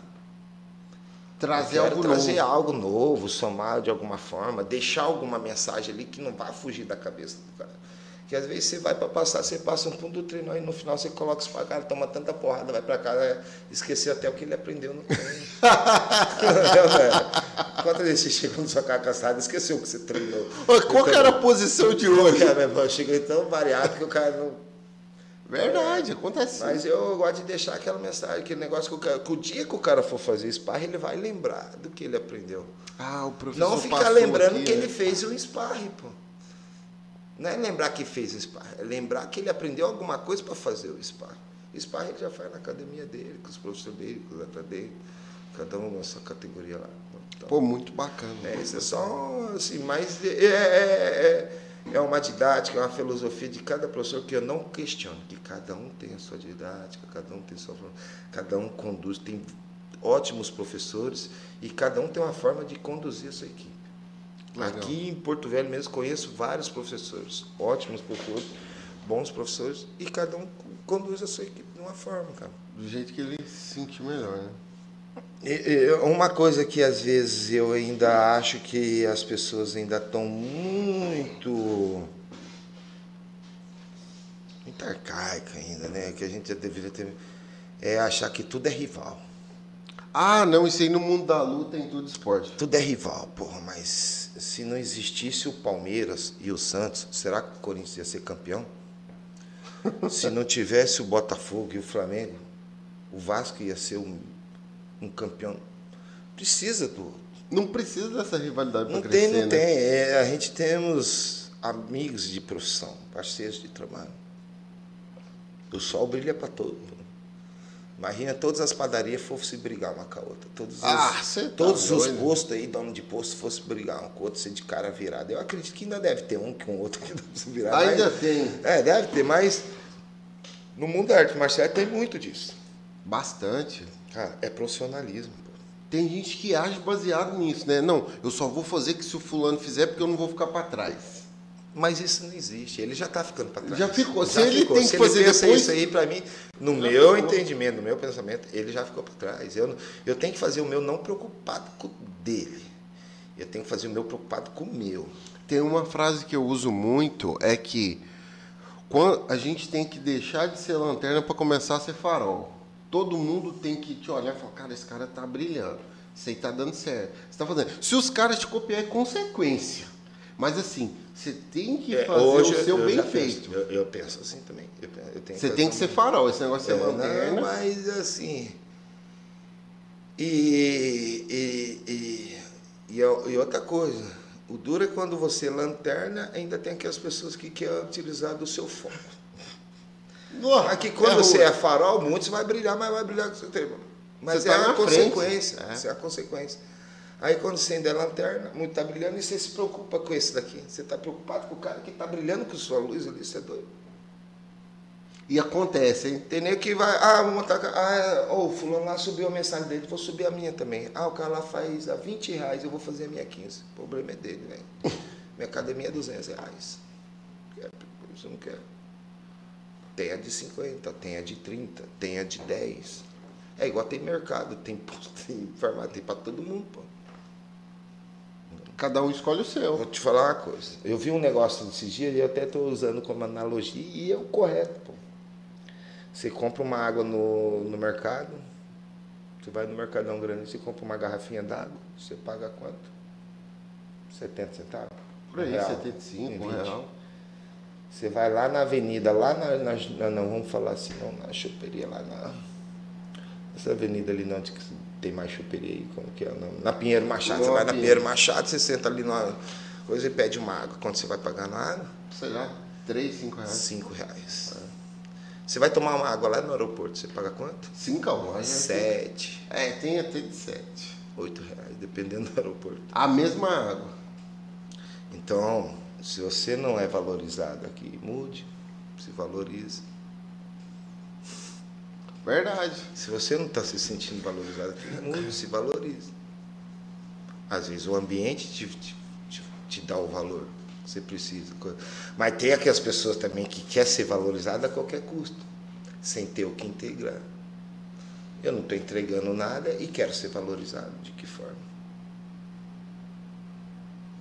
Você Tudo tá. é consequência. É. Tudo é consequência também. Além do local, tem a consequência. Do que você tá fazendo, né? do que você faz, do que você entrega. Agora, se você tem uma ótima entrega, se você tem um ótimo feito e não é valorizado, mude. Mude, pronto. Simples assim. Simples. Se você não se valorizar, outros não vão valorizar. Não adianta. Não adianta. Você vai, você vai. Recentemente eu estava compra e venda negócio de carro, vendendo o meu carro, né? Não, não mexendo com compra, mas estava vendendo meu carro, papai. E aí eu vi que, pô, eu vou vender meu carro. Se eu for falar, se eu deixar pro cara, quanto que você paga no meu carro, cara? Ah, não. Ele Vai jogar embaixo. Agora o carro tem um valor para mim. Então é eu que dou meu valor. É eu que sei quanto que eu quero no carro. baixo. É a mesma coisa com a gente, né? É a mesma coisa que a gente, com, valor. com o nosso profissionalismo, com a nossa pessoa, a, a gente tem que saber o valor da gente. Legal. A gente tem que se valorizar. Tem, tem uma história até que eu conto disso aí, que é mais ou menos assim, ó. É, mais ou menos assim, não, a história é essa, né? É uma analogia também. Um senhor, um menino queria dinheiro, o senhor conversou com ele e tal, aí falou, vou te dar isso aqui para vender. Aí ele pegou, falou, vai ali na padaria. Os caras, ah, não sei o que aí não, te dou cinco reais. Aí ele foi no outro lugar sem ser a padaria, ele já foi numa boutique lá, é, essa boutique, ah, essa pedrinha é bonita, sei lá, eu acho que dá para fazer um anel. Vou te dar aí 50 reais, tá bom? Foram, só vim ver quanto vocês pagavam. Ele voltou com o senhor e falou, ó, ali é 5 e ali é 50. Falou, agora você vai pegar isso aqui, vai lá na joalheria. Aí ele pegou, aí chamaram o joalheiro, o joalheiro olhou e falou, onde você arrumou isso? Se eu vender a joalheria todinho, não tem dinheiro para pagar isso aqui. Então, assim, é, cada pessoa tem que saber que o seu valor não está no que as pessoas disseram.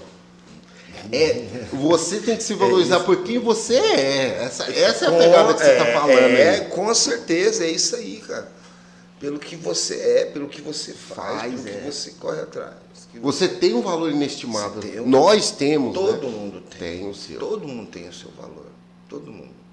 Basta você explorar o seu valor, não Que- deixar os outros que vai explorar. E, e a Porque os gente. outros vai explorar seu valor e vai pagar pouco. É, o- a grande questão aí também, eu acho, é assim, as pessoas que estão nos assistindo é começar a entender que valor não é preço. O seu valor não é. Não é porque ah, existe um ditado, né? Todo mundo tem o seu preço. Eu falo, eu sei o meu valor, o meu preço. Assim, até uma, uma analogia que eu fiz brincando esse dia com a minha aluna, brincando. Ela chegou e falou, foi comprar uma bolsa, acho que é uma bolsa, uma bolsa da Insight, bolsa de carregar material Sim, nosso sim. da Insight, tá? colocar luva, caneleira.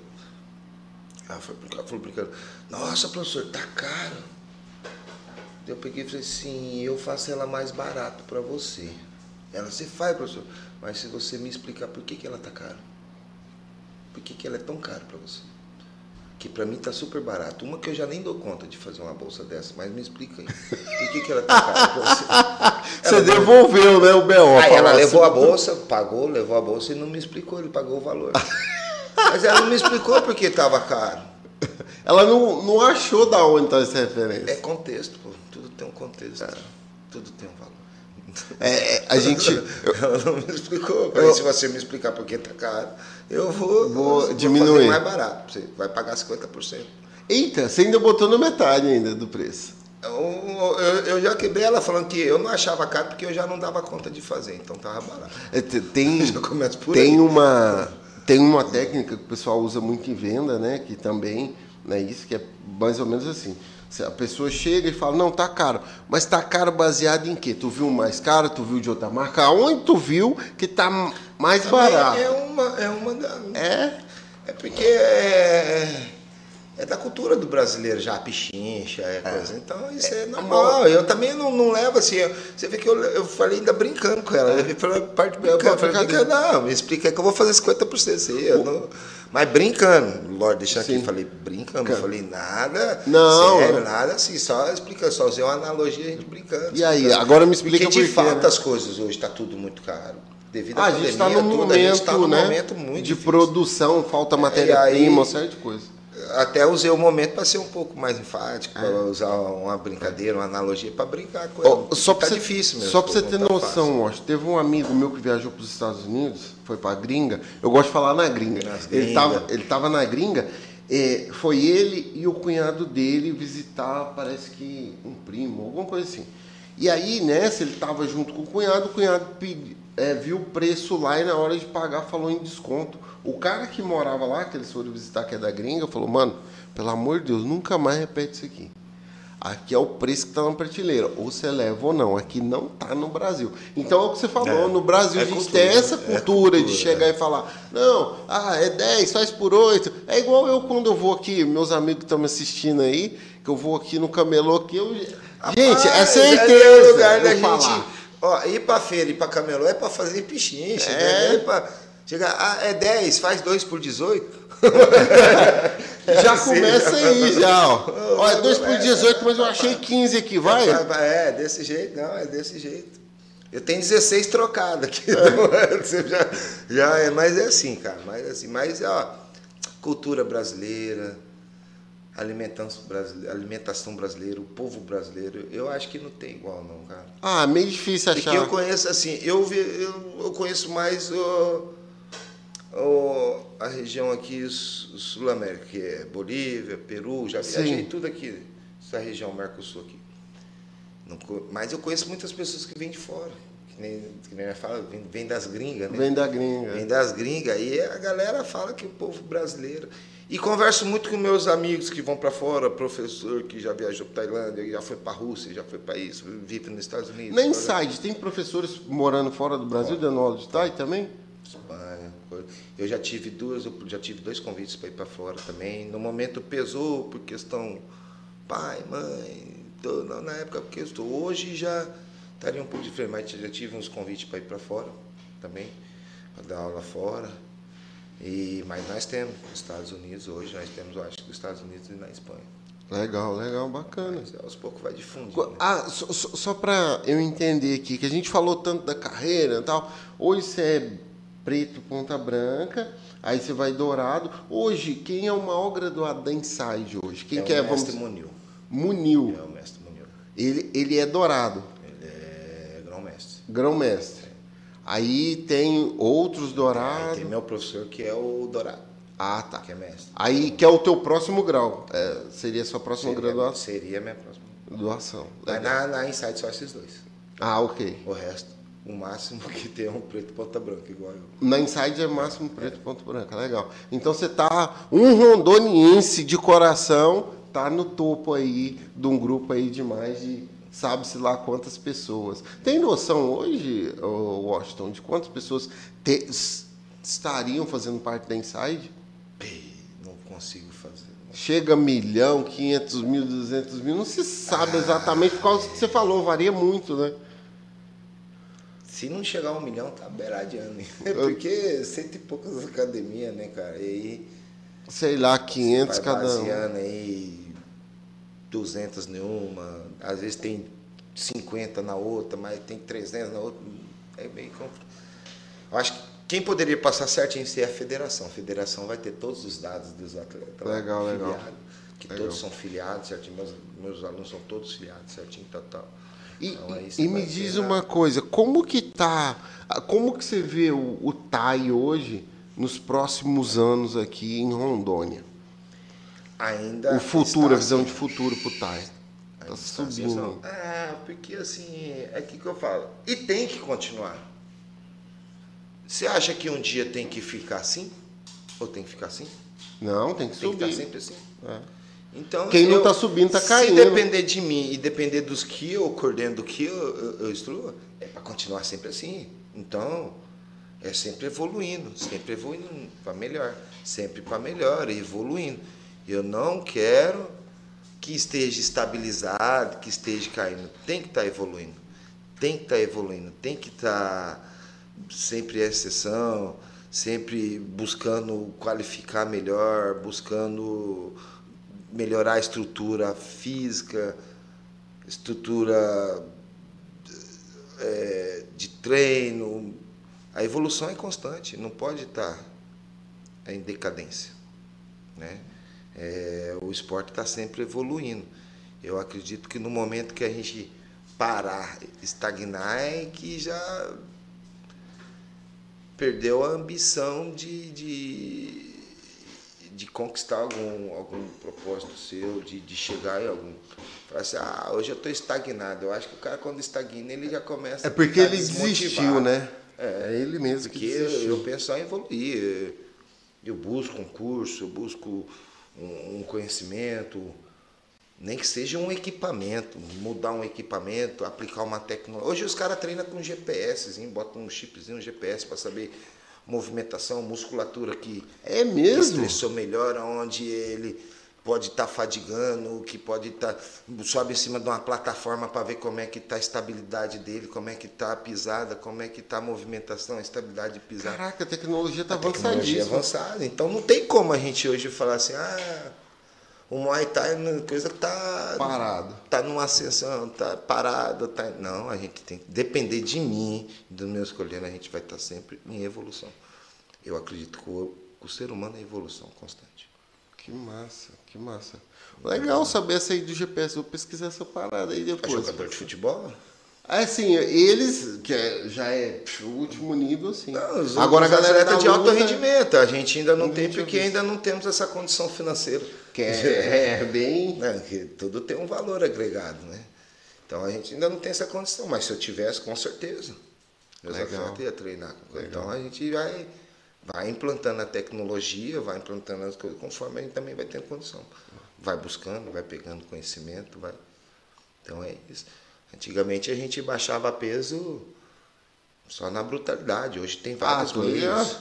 Antigamente, cara, baixar peso dependia só de correr. Hoje tem uma sauna, hoje faz banheira, hoje tem coisa. Você já começa um tratamento nutricional antes, então as coisas vão evoluindo. Total. Você vê como que evolui para várias coisas? Não é só Muito. na porrada? A- a- aquele, sa- como é que é? É o que você falou aí da banheira de gelo. Cara, nego não sabia nem pra que era aquilo. Porra, antigamente, eu ia, hoje, graças a Deus, eu tenho várias pessoas que me ajudam, parcerias boas mesmo, profissionais ao meu lado de ponta. Mas antigamente um professor às vezes não dava conta porque ele tinha que ser professor, tinha que ser um psicólogo, tinha que ser um Nutricionista. tinha que ter um fisioterapeuta e ele não corria atrás de nada disso de conhecimento. Hoje eu não preciso ser tudo isso. Hoje eu tenho profissionais. Eu tenho um fisioterapeuta top que nos ajuda. Tem psicólogo top que nos o Thales mesmo é um cara que nos ajuda. Tem os patrocinadores, tem os colaboradores, os caras que, que dão uma força com o atleta, com passar coisa. E assim mesmo eu corro atrás desse todo esse conhecimento. Eu corro atrás disso tudo para estar sempre informado, para estar sempre no meio. Porque se um dia faltar um desses, eu estou preparado para substituir. Legal. Eu, eu costumo dizer. Ou até coisa. mesmo para mim poder ter conhecimento para cobrar. pô. É isso que Como eu ia que eu vou cobrar alguma coisa de você sendo que eu não tenho conhecimento? Ontem eu vinha conversando com o meu atleta que está baixando peso, ele baixando peso para lutar, né? Você vê, tá bem magrinho, ainda tem mais 3 quilos para arrancar do cara. Ele tem que baixar Três ainda mais quilos, três. é. Aí eu falando assim, pô, você vê né, como que as coisas evoluem e tal. Antigamente eu tava na coisa. Peguei e falei assim, mas eu fico pensando, como que eu ia te cobrar alguma coisa se eu não tivesse passado por essa situação? Eu não saberia o que fazer, né? Como que eu vou arrancar esse peso de você se eu não soubesse como fazer, se eu não tivesse feito esses processos passar?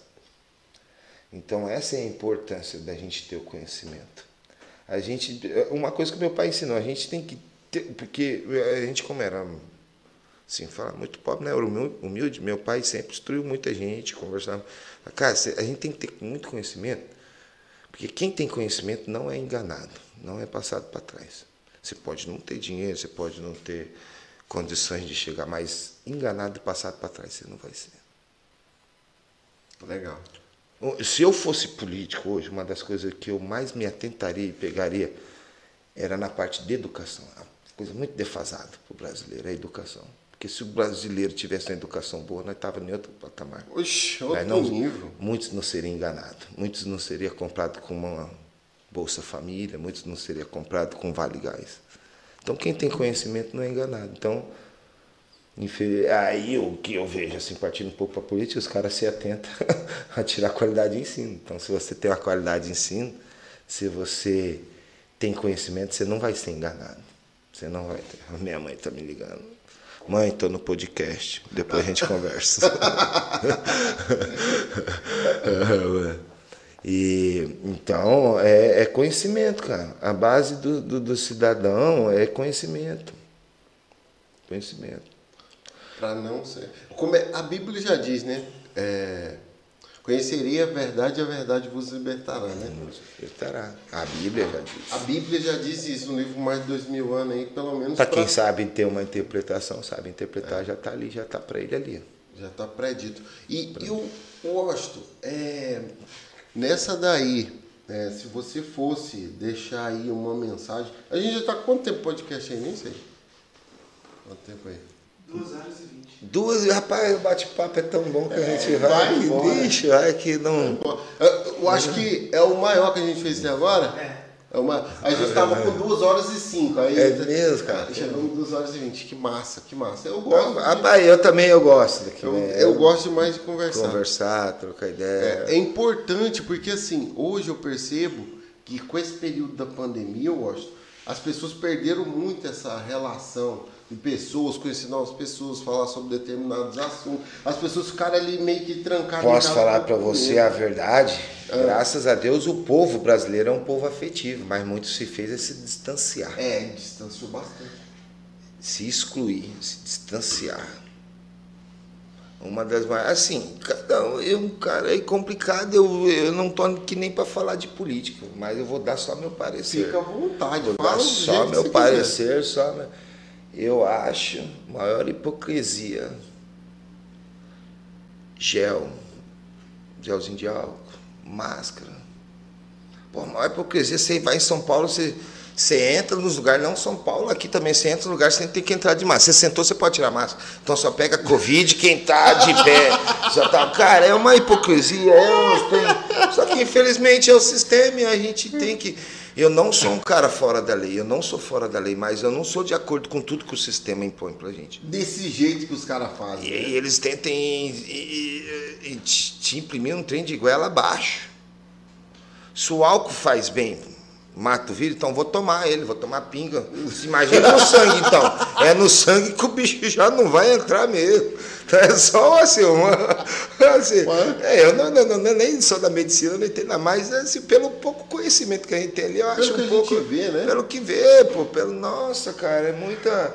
É, sabe? É, é, é difícil a gente falar, porque a indústria farmacêutica é uma das que manda no mundo, né? A indústria não vou falar o nome dos caras, mas a indústria farmacêutica é uma das que manda no mundo, que rege, é, que rege a, as condições do mundo aí. Fora ela, tem mais umas três, quatro famílias aí que, que manda no mundo. Então, então não adianta vir aqui ficar falando. Eu queria que a presidente, os governadores tivessem mais, mais Ação, cunhão né? mesmo e peitasse, né? Falar assim, não, eu vou peitar os banqueiros, eu vou peitar os caras aí, eu vou fazer um Brasil diferente. Se o mundo não vai ser diferente, pelo menos no Brasil, mas não, não vamos dá, tratar de Muay Thai e vamos mudar o mundo através do Muay Thai, que da política não é comigo. É, show. e, e, é isso.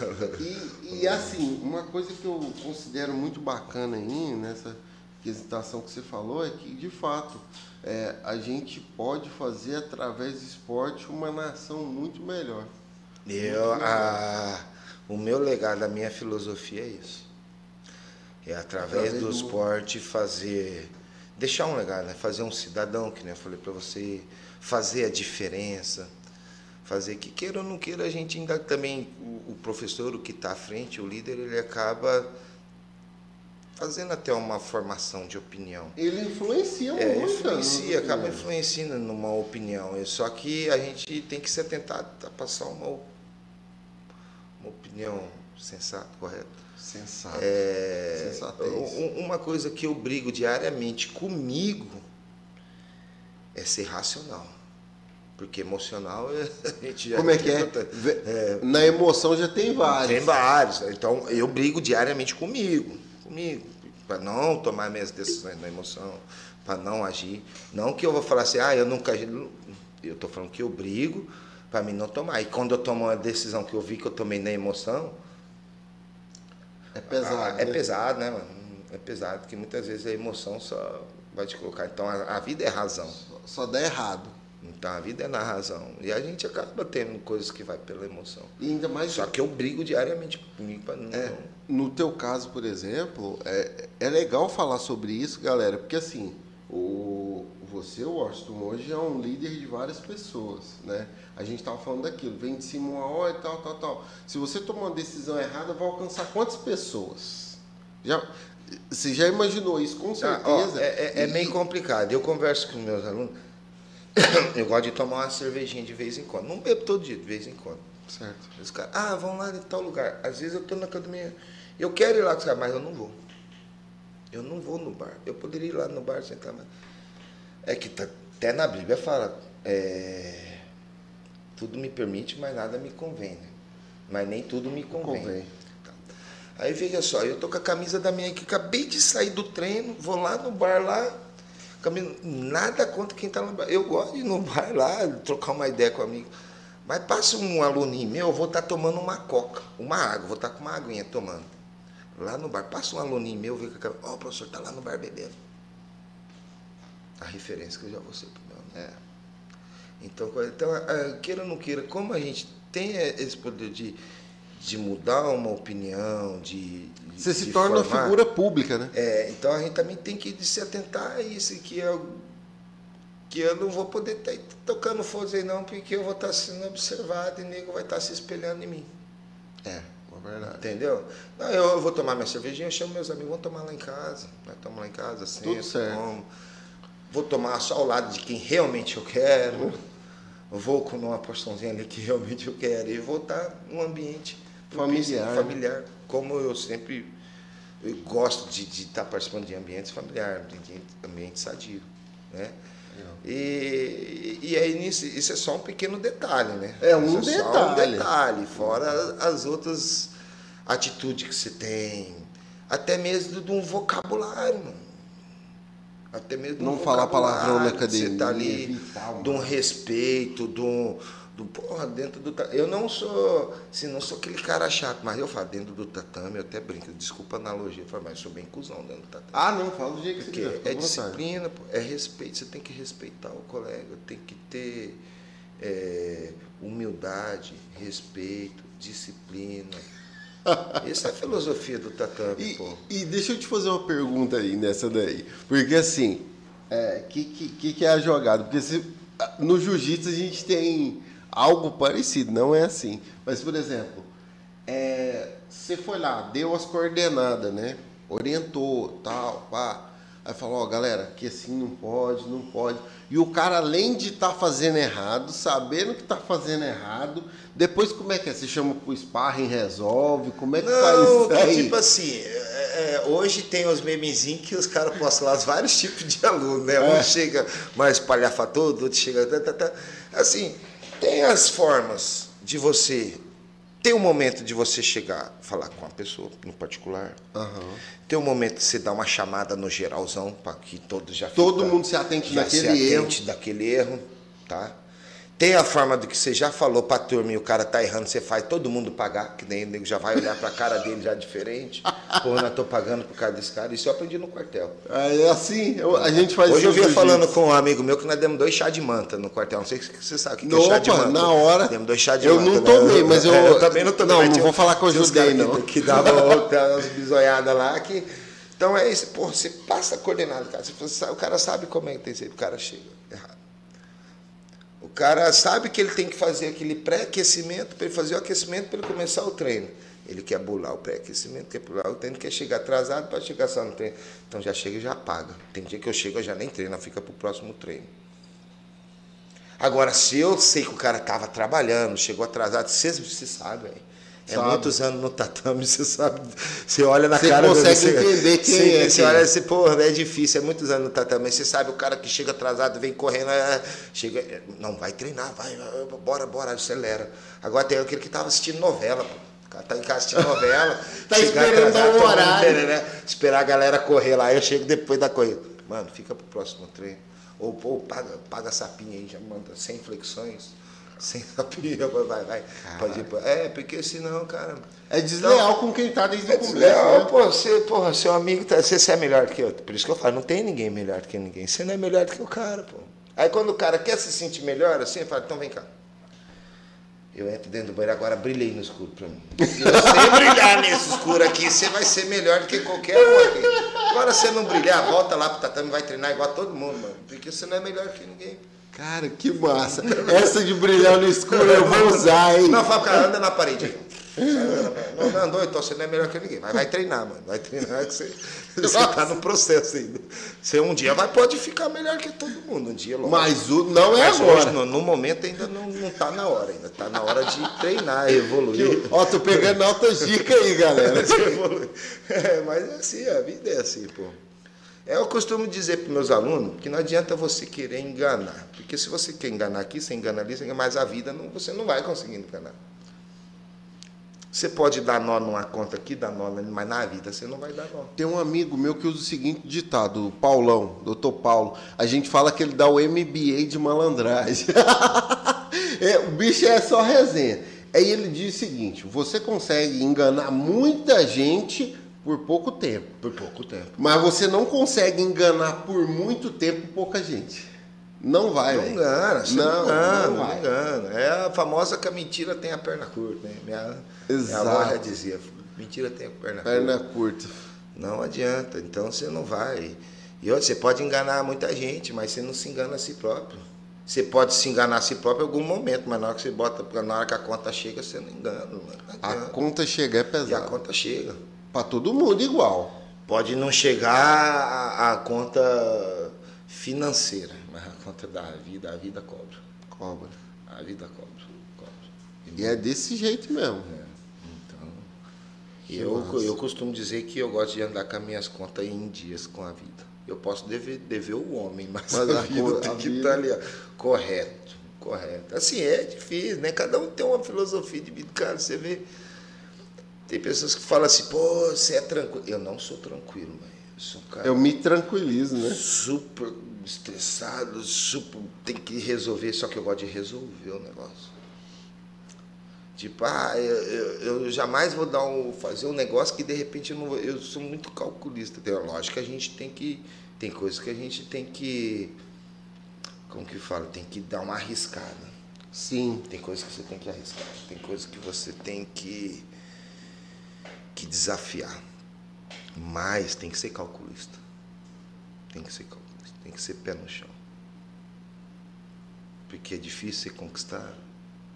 Não, é, é simples, fácil, né? não é Voltar simples. naquele ponto que você tá. E, e assim, só que é aquilo que eu falei para você. Tem muitas coisas que o maior valor o dinheiro não vai comprar. Então a gente tem que se atentar nisso.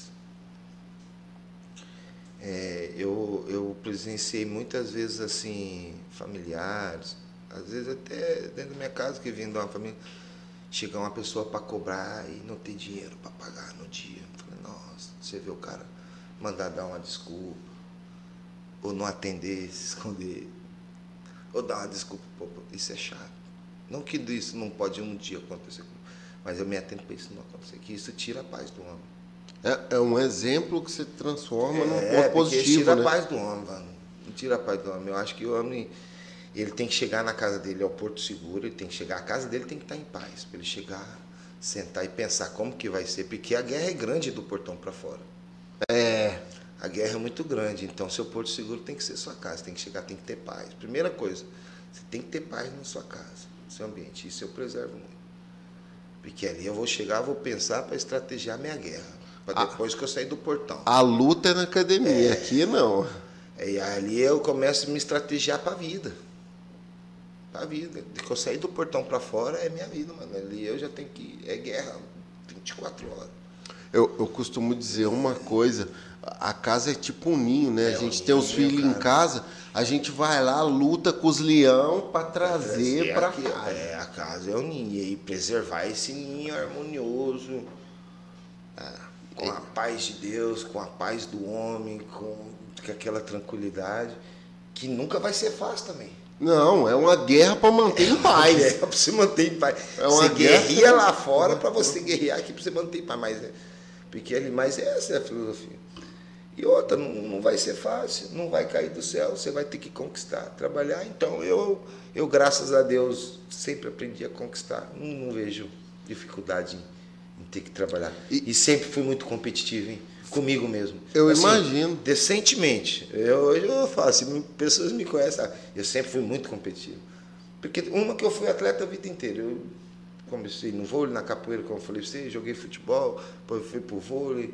Vivo, Ninguém então, gosta de perder, né? E eu sempre. Só que também nunca. Assim, tem gente que quer ganhar a qualquer custo. Não, não é a qualquer custo. Eu vou dar meu máximo, eu não vou passar por cima de ninguém, vou sabotar ninguém, não vou menosprezar. Mas, É, mas eu quero. Porque eu acho que a maior. o- sabor da conquista é sua, a conquista tem que ser sua, você tem que ter corrido atrás, tem que ter feito, tem que ter se esforçado. Puta, o sabor é. É melhor. Não tem como. E, e, e, você falou de guerra, eu lembrei de uma coisa agora. Você já teve que usar o teu Muay Thai em situações reais ou não? Já, cara. É assim, eu quando comecei na luta, lá nos anos 80 também, né? Não vou falar nem nos anos 80, comecei na luta dos anos 80, era muito molequinho, mas nos anos 90, meados dos anos 90, era barra Campo Grande. Era barra. Era rivalidade bairro contra bairro, Vixe, escola contra escola. É a época da gangue. Porrada. Porrada, gangue. Não, onde você era treta, porrada. Eu, eu, Andou com soco inglês no bolso, não? Ih, Tchau, tchau, soco inglês. Muchaco. Tchau. Isso no começo, É, que é da depois já foi pra garronchinha amarrada com coisa. Não, essa aí não é da minha 36, 38 bulldog. Era, era treta, mano. Era treta. Eu tô falando assim, era treta, era briga. Eu vou falar pra você, não vou mentir, não vou, porque muita gente vai conhecer, me conhece, vai falar, o cara tá mentindo. Se juntar todas as lutas que eu tenho, de Muay Thai, de MMA, de Jiu-Jitsu, que é um monte, não dá metade do que eu tenho de briga na rua. Vou falar assim, já briguei muito na rua, no campo, de sair correndo torcida atrás, brigar no chave. Eu, eu tinha uma fase da vida, eu peço perdão para Deus, já pedi muito perdão para Deus, eu peço perdão até para quem eu briguei, que eu não sei, né? Para as famílias, peço perdão. Quem bate esquece às vezes, Não né? te esquece, com certeza. É, teve uma brava da minha vida que eu saía para brigar, mano. Te juro por Deus. Às vezes tava até com a menininha aqui, dando uns beijinhos, os caras, ah, vou ler, bora. E ela tava dormindo, os caras, ô, bateram e fulano, vamos lá, bora. Rapaz, eu tinha prazer de sair pra brigar, eu brigava, tô te falando. Não era assim aquele cara que chegava arrumando briga com ninguém. Não, não. Chegar pra Mas resolver. Arrumou uma briga com meu amigo, pronto, nós já tava, arrumou uma briga com o fulano, pronto. E os caras arrumaram uma briga. Os caras tava no meio embolado lá. e- mas assim, mas depois que eu passei a viver da luta, você pega uma maturidade. Não, jamais. Uma vez eu precisei me Se impor. é, se impor. Os caras batendo num, num, num senhor que tava cuidando do meu carro, tá, tá, os caras muito drogados, muito alterados. Isso aqui? Em Rondônia? Cuiabá. Eu Cuiabá. tinha saído na noite, eu, finado do meu primo e minha esposa. Paramos assim na lanchonete, música ao vivo, um ambiente bem tranquilo, bacana. E eu estacionei meu carro assim bem na frente. Tinha um senhor que cuidava dos carros lá, com aqueles coletinhos, tudo trabalhando. Pediu para cuidar o carro, não, pode cuidar. Pá. Aí de repente eu vi dois caras que encostou de moto e começou a discutir com o velho, tá, tá, tá, e deu uns socos no velho, papá deu uns socos no velho e saiu com a moto. Falei, vixe, deram umas porradas no velho. E tava o senhor e um menininho assim, que era filho dele, que depois fiquei sabendo que era filho dele. Tava cuidando, trabalhando de cuidar. Aí de repente volta os dois caras de moto. Pá. Falei, pronto, vai matar o cara aí. Eu já cutuquei minha esposa e meu primo. Falei, ó, já fica esperto, que é tudo aberto, né? São as grades. Falei, se sair tiro ali, você fica esperto bem na beira. Falei, os caras bateram no velho e voltar, vai matar esse velho. Eu acho que foi buscar arma, vai matar esse velho. Falei assim, nós já ficamos meio atentos. Eu falei, já fica meio de segundo.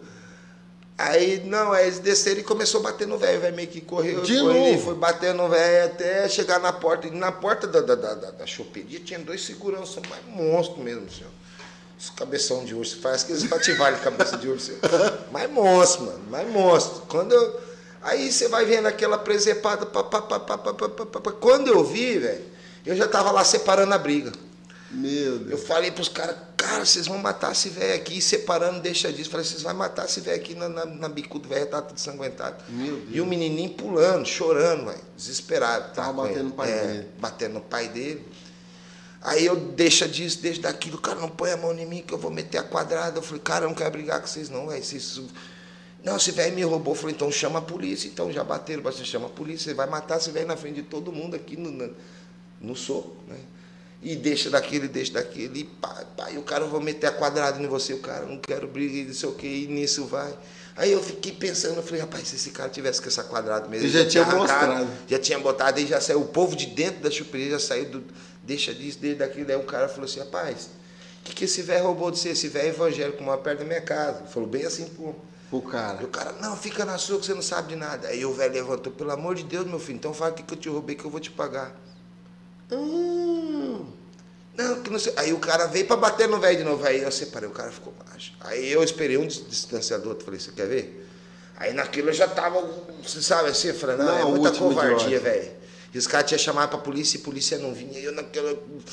que já começou a ferver o sangue e o cara meio que me empurrando, queria. Eu falei, na hora que distanciar um do outro, a, casa vai cair, porque esses caras não estão tá armados. Mas não deu outro. Na hora que. Aí tinha um, um cato entulho, aí tava os dois, né? Aí um distanciou do outro aqui, o, o mais fortinho veio me empurrar. Na hora que ele veio me empurrar, eu já dei um diretão pau, ajoelhado, o bicho já desmontou. Deus. Foi um soco uma ajoelhada. Ele bateu no que veio, deu uma ajoelhada de enquanto ele caiu e apagou. Eu já fui atrás do outro, o outro do... quis pegar o capacete, eu já sei cobrir, já desmaiei ele também. O que eu bati nele, eu virei que eu desmaiei eu virei, a polícia vinha virando. A minha esposa, se tivesse assistindo, ela vai dar pulava dessa altura, desesperada. Eu falei, nossa, agora vai dar merda. Agora a polícia já virou. A polícia já, te viu batendo Eu já, ah, já virei aqui, já tô entrando no carro para ir embora de fininha. E já tava aquele tumulto. Aí veio o garçom, oh, tem a conta lá. Eu falei, nossa, tem que ir lá pagar a conta. Aí vai, eu, pagar. vai eu lá de fininha pagar a conta. Papai, eu terminei de pagar a conta e tinha um senhorzinho que tava com as três capas da Playboy, eu acho assim, ó. Só que as mulheres mais lindas que tinha na noite estavam sentadas com o tiozinho lá. Tiozinho, ô negão, Pode sentar e pedir o que você quiser, que hoje é por minha conta. Eita. Eu falei, não, tio, eu tô indo embora que o negócio ficou ruim ali. E eu indo embora. Aí eu passei esse segurança, oh, valeu aí. Eu falei, valeu nada, mano. Vocês acabaram com a meia-noite e que segurança aqui é vocês. Né? Eu não. Ainda enquadrou os dois. É, eu falei, eu tava aqui para passear, segurança é vocês. Vou ter que ir embora que vocês acabaram com a meia-noite. Que lógico que é, segurança lógico. do ambiente era isso, mas eu por ver aquela coisa, eu não aguentei ver, né? Mas eu não entrei para brigar, não entrei para fazer, eu só não queria que os caras.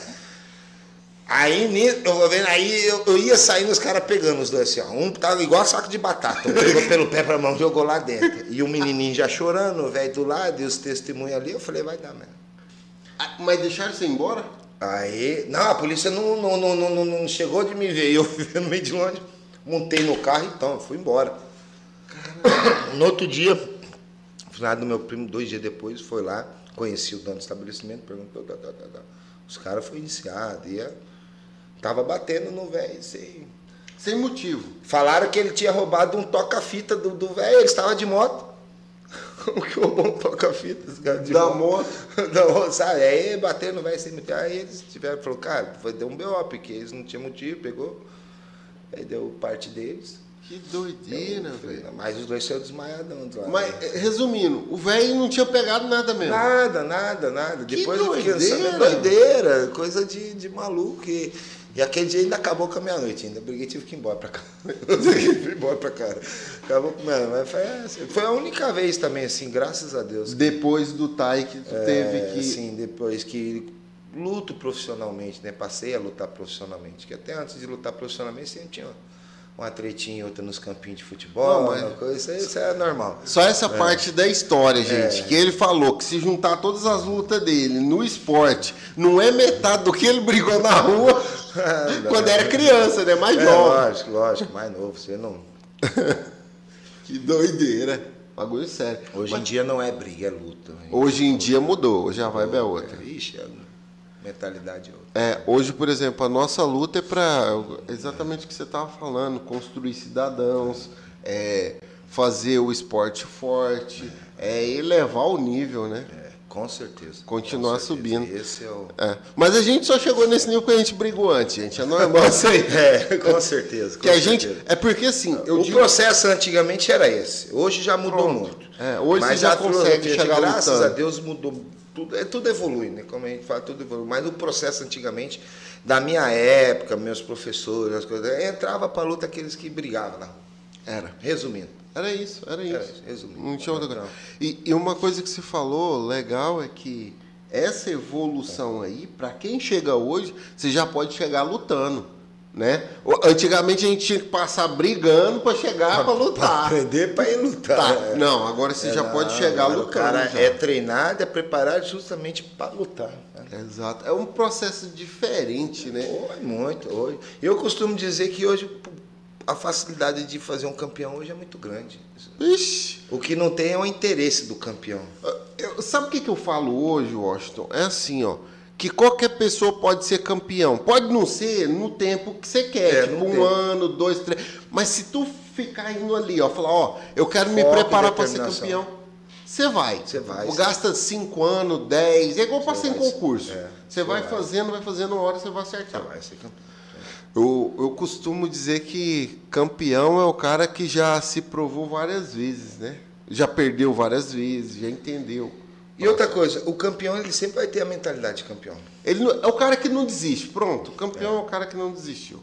Então, quando você vê nitidamente o cara que vai ser campeão. Você já, hoje, hoje com a experiência que eu entendi de tatame, de coisas, você já consegue mais decifrar quem vai ser o campeão não? Legal. pela, Determinação. pela determinação. É, a gente. Isso aí é muito legal, muito, muito massa mesmo. E a gente vai pegando isso com um tempo de experiência de tatame mesmo. Não tem, não tem como você falar assim, ah, eu peguei minha- meu grau preto, vou abrir minha academia, já sei tudo. Ixi, tem muito. Fez a faculdade, peguei meu diploma, já sou um profissional. Ixi, vai passar os perrengues da vida, vai aprender ainda o que, que é profissão. O mestre Márcio diz pra gente, né, que tá graduando, tá na carreira aí pra ser faixa preta, ele fala, gente, para pra entender uma coisa. Vocês vão. Vai ficar mais fácil pra vocês começar a aprender quando vocês forem faixa preta. Não significa o contrário, eu sou faixa preta e já Eu sei já, tudo. ixi, nada.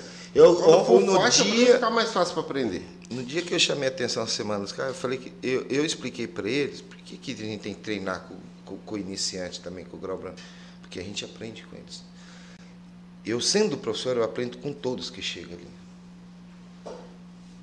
Legal. E- Então a, evolução é grande, por isso que você, todo dia você vai estar aprendendo uma coisa diferente. Não é porque eu sou professor que eu, que eu já sei jamais. Se eu já sei, eu já fiquei para trás. Eu não sei nada, eu tenho que aprender. É Então, o- é evolução. O modelo hoje em dia é outro, né? é outro, eu é. lembro que quando, quando eu comecei, se o professor tivesse passando, ensinando alguma coisa mais, mais antigo, na capoeira, por exemplo, né? Que eu fiquei treinando acho que 12 anos. Quando. Foi 12 mesmo? Acho que foi isso, alguma coisa nesse sentido, né? É. Quando eu estava nesse processo, a gente não podia questionar. Professor, e se eu fizesse assim? Faz do jeito que eu mandei, pronto. Eu não sei se na tua época, quando começaram a desse Não, sim, sim, tinha, tinha isso, a gente realmente não, não, não podia questionar, né? A gente não podia questionar. E é uma coisa que hoje eu deixo muito aberto. Eu vou dar um cenário, eu deixo aberto para perguntas. Eu vou dar, deixo aberto. Legal, muito Porque bom. tudo na vida é oportunidade. Você só vai empregar uma técnica com a oportunidade que ela te der para você colocar aquela técnica. Você vai, vamos falar assim, no Gil, você vai dar um mata-leão no cara sendo que você está dentro da guarda dele? Quase impossível, né? Então é a oportunidade que te dá. Na hora que você tem que ter o conhecimento, na hora que tiver a oportunidade, você abraça. A mesma coisa. Você tem que ter oportunidade, tem que ter conhecimento de tudo. Não tem como eu treinar só uma coisa. Não tem como eu, eu não, o chute é só assim. Um chute pode ser assim, assim, assim. Eu quero que o meu atleta chute, dê uma bicuda na hora que o cara, eu quero que ele acerte. Às vezes ele é todo técnicozinho, todo bonitinho, todo perfeitinho, mas não acerta um chute. Fica todo na porra do bloqueio, fica todo. Ele fica aí tem aquele cara técnica. que não é técnico, que não sabe nada, mas que treina, aí ele sai espancando, sai batendo, sabe? O cara fala, esse cara ele só ganha, ganha. Como que ele luta? Não sei, velho. Ele sai espancando, ele é louco, sai batendo, mas é um cara que treinou tudo, ele tá com várias cartas na manga ali, ó. Deu a oportunidade, ele vai bater. Legal.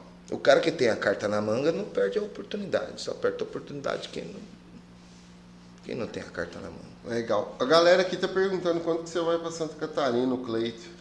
Santa Catarina, eu vou dia 22 de dezembro, se Deus quiser. Olha aí, ó, perto do Natal. Passo janeiro inteiro lá e volto, só retorno em fevereiro. Poxa, que massa. Aí, deixa Tamo eu ver junto. aqui. Tamo junto, Santa Catarina. Janeiro é nós. O Thales está falando aqui, bota quente. Terminei de atender agora. Cheguei aqui, sucesso na, nessa empreitada. Deixa eu ver aqui.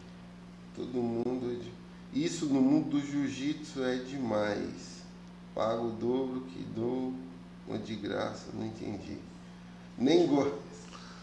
É, é porque passou, né? No time, né? Você gosta de conversar. Se for por vocês, ficarão aí vão longe. Nem fala muito. Eu sou dois que gostam de conversar, né? Hoje, o fato de fazer um esporte, os caras te se intitulam como titulador, como lutador. A galera que está começando agora se intitula como lutador. E rola uma certa discriminação porque você já brigou, né? Mas é isso, isso fica naquilo que a gente falou, isso é da vaidade de cada um. O cara às vezes faz uma, duas lutas já acha que ele é o campeão. Às vezes o outro fez muitas lutas e, e não se intitulariza. Então isso vai. Eu acho que o mérito não tem que vir da gente, tem que vir das pessoas. O reconhecimento, o reconhecimento das pessoas, pessoas, que é difícil eu chegar assim e falar para você que ah, eu sou bom nisso, eu sou melhor do que aquilo. Não. Ei, é, você quer ver uma coisa me deixar com medo? é quando eu chego numa academia, aí fala, ei, ei beleza, beleza, ô maninho, como é que você tá, beleza? Eu sou o fulano, porque eu tenho um apelido no jiu-jitsu, né? Os caras me chamam de ostentação. Eu sou o ostenta do jiu-jitsu, ostentação, os caras. Ah, já ouvi falar de você já, né? Aí eu, e agora? é bom, é ruim, eu não sei o que, que falar. É. Essa. É, e não é. é o que eu digo que eu sou, é o que a galera entende. É, entende. E fala. Que, que, quem é você? Às vezes você fica naquele vago, não sabe se falou bem ou se falou mal. Não, até falar... entender, né? Mas isso acontece também comigo. Assim, no jiu-jitsu, assim, a galera mais antiga do jiu-jitsu que me conhece, lá na minha cidade, tudo me chama de fofinho. Fofinho. Fofinho, esse é meu apelido. Mas, eu, cara, eu tenho vários apelidos, né? Chega, eu... Jiu-jitsu é igual capoeira, né? Eu acho que, é, é, assim, os caras se preocupam muito com apelido. Eu não ligo, cara. Eu quero, eu quero entender que você esteja falando comigo. Você falou comigo? Comigo. Então, ô negão, é eu? Ou é o outro ali? É eu? É, opa, é nós mesmo. Fulano, é eu? É nós mesmo. Tá, então, cara é fofinho para. Então, e aí, assim, sempre vai ter essa discriminação, cara, ah, porque você lutou, você. Não, não, não, eu não é melhor do que ninguém, mano. Melhor do que ninguém, você só se prova no ringue lá, subindo, ganhando, fazendo o seu correndo atrás. E aí que tá, é que nem você falou. E aí vem as intitulações. Eu, eu sou um cara que muita gente me cumprimenta, às vezes eu não sei como que eu não. Tem pessoas, ah, eu já ouvi falar de você. Aí você fica, ah, mas já ouviu falar e de aí, foi bom, foi ruim? Ah, mas independente, eu sou esse cara que você está conhecendo. Eu não vou poder mudar a opinião de ninguém. Eu não vou mudar a minha pessoa para mudar a opinião de ninguém. Eu sou, eu sou essa pessoa. Pelo menos eu sou assim, tipo assim, Ai, me disseram que você é tal coisa. Mano, te enganaram, eu sou bruto, eu sou ruim mesmo. Eu costumo dizer um negócio aqui em casa, né? O, os meninos falam, não, pai, você é mal. Eu falo, se eu fosse bom, tava onde, filho? No céu. Você já foi no velório de algum cara ruim? Não tem. Todo mundo que morreu era um cara bom. Não, esse cara era bom, esse cara fazia isso pela comunidade, esse cara é isso, um excelente pai. Aí eu costumo dizer o seguinte, eu costumo dizer, eu só vou ser bom o dia que eu morrer. Então, até lá, eu tô tranquilo. Ah, eu, eu costumo boa. dizer que eu sou meia meia, velho. Eu sou bom e sou ruim. Tem coisa que eu sou bom, tem coisa que eu sou ruim. Não adianta. Tem coisa que eu vou ser bom, tem coisa que eu vou ser muito ruim. Então, você, ó, vai ser muito ruim. Ah, ruim. Tem coisa que eu vou ser muito bom. Acabou. Eu, eu acho que assim. Eu tenho meus valores, você tem seus valores, nós já falamos sobre valores, né? Então uma coisa que eu considero importante é você ser real consigo mesmo. Esse cara aqui não está sendo eu. O que eu não posso é, o que eu não posso às vezes você vê as pessoas deixando de ser verdadeiro. O que eu Isso. nunca vou deixar de ser verdadeiro. Isso que é importante. Um, um, lado meu que eu sou muito cuzão, vou falar assim, porque eu sou bem cuzão, que, que ou eu sou seu amigo, ou não sou. Ah, não, isso é ser verdadeiro, pô. Ou você é ou você Se não eu não gosto de você, eu vou fazer de tudo até para não passar na sua frente, por quê? Porque eu sou um cara educado, eu vou ter que te dar bom dia eu vou ter que te dar bom dia. Se eu não te dar bom dia, eu fico mal comigo mesmo. Então, se eu não quero dar bom dia, eu já não vou passar na sua frente. Nem perto. Eu não vou naquele ambiente que você vai estar, se eu não gosto de você. Nisso eu sou verdadeiro, sou sincero. É importante isso. E se eu tô, eu me sinto mal porque eu vou ter que dar bom dia, uma boa tarde. Mesmo você não me dando a minha educação, eu vou mostrar para você. Mesmo eu estando com raiva, mas educação é uma coisa, raiva, bom dia, boa tarde. Tudo bem?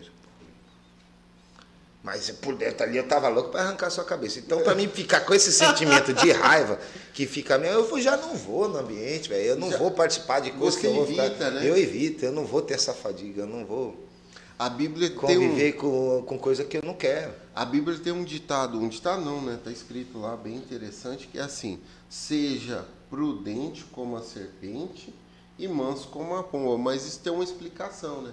A serpente não vai, por exemplo, é, num lugar onde está cheio, sei lá, de predador dela de ou de alguma coisa. Não, ela é prudente. Não, aqui dá, dá. Não dá a volta. Volta e tchau. sempre na calma. Na calma, na dela. Prudente como a serpente, manso como a pomba. Isso aí era uma tia minha que faleceu, que era pastora, que dizia muito. A gente tem que ser prudente como a serpente, mas manso como a pomba. Então, assim, essa, eu acho que ser verdadeiro é essa parada, Ah, né? é, não, que- dá, dá, não dá, pai. Tô tranquilo. Que mata o homem é o homem se auto-enganar, né? Ah. Porra, isso acaba com. Cansado, cansado. É aquilo que a gente tá falando. Você, você engana um monte de gente por pouco tempo. Ah, não, eu sou um cara calmo. Aí daqui a pouco você solta uns gritos. Ah, não, não é essa pegada. Tá Eu, fora visão. longe de ser um cara calmo. Calmo comigo, né? calmo. Eu, eu não sei dizer se eu sou Mas calmo, eu não. tento me controlar no máximo. Lógico que eu também não vou ser um cara explosivo aí para estar me, me colocando em situações de sair jamais. Então, prudente e calmo.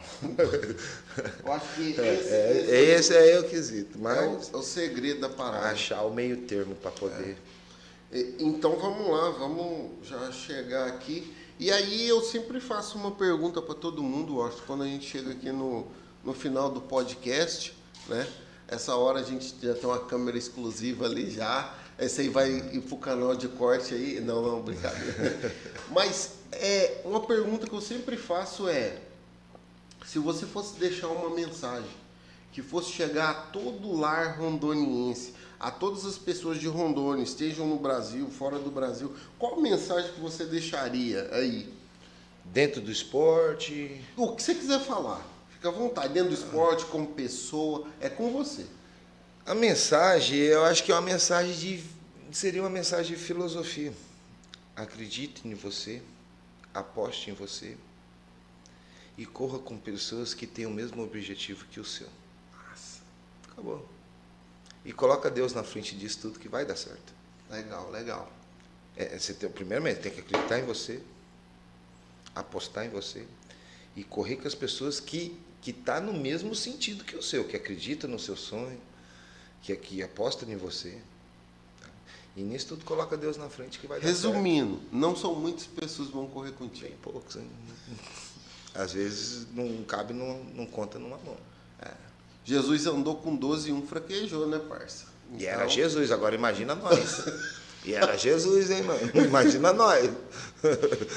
Se nós tiver meia aí, tá bom. Mas por isso que eu tenho que acreditar em mim, que os outros não vão acreditar em você. Você Poucos vão acreditar no seu, no, no seu sonho.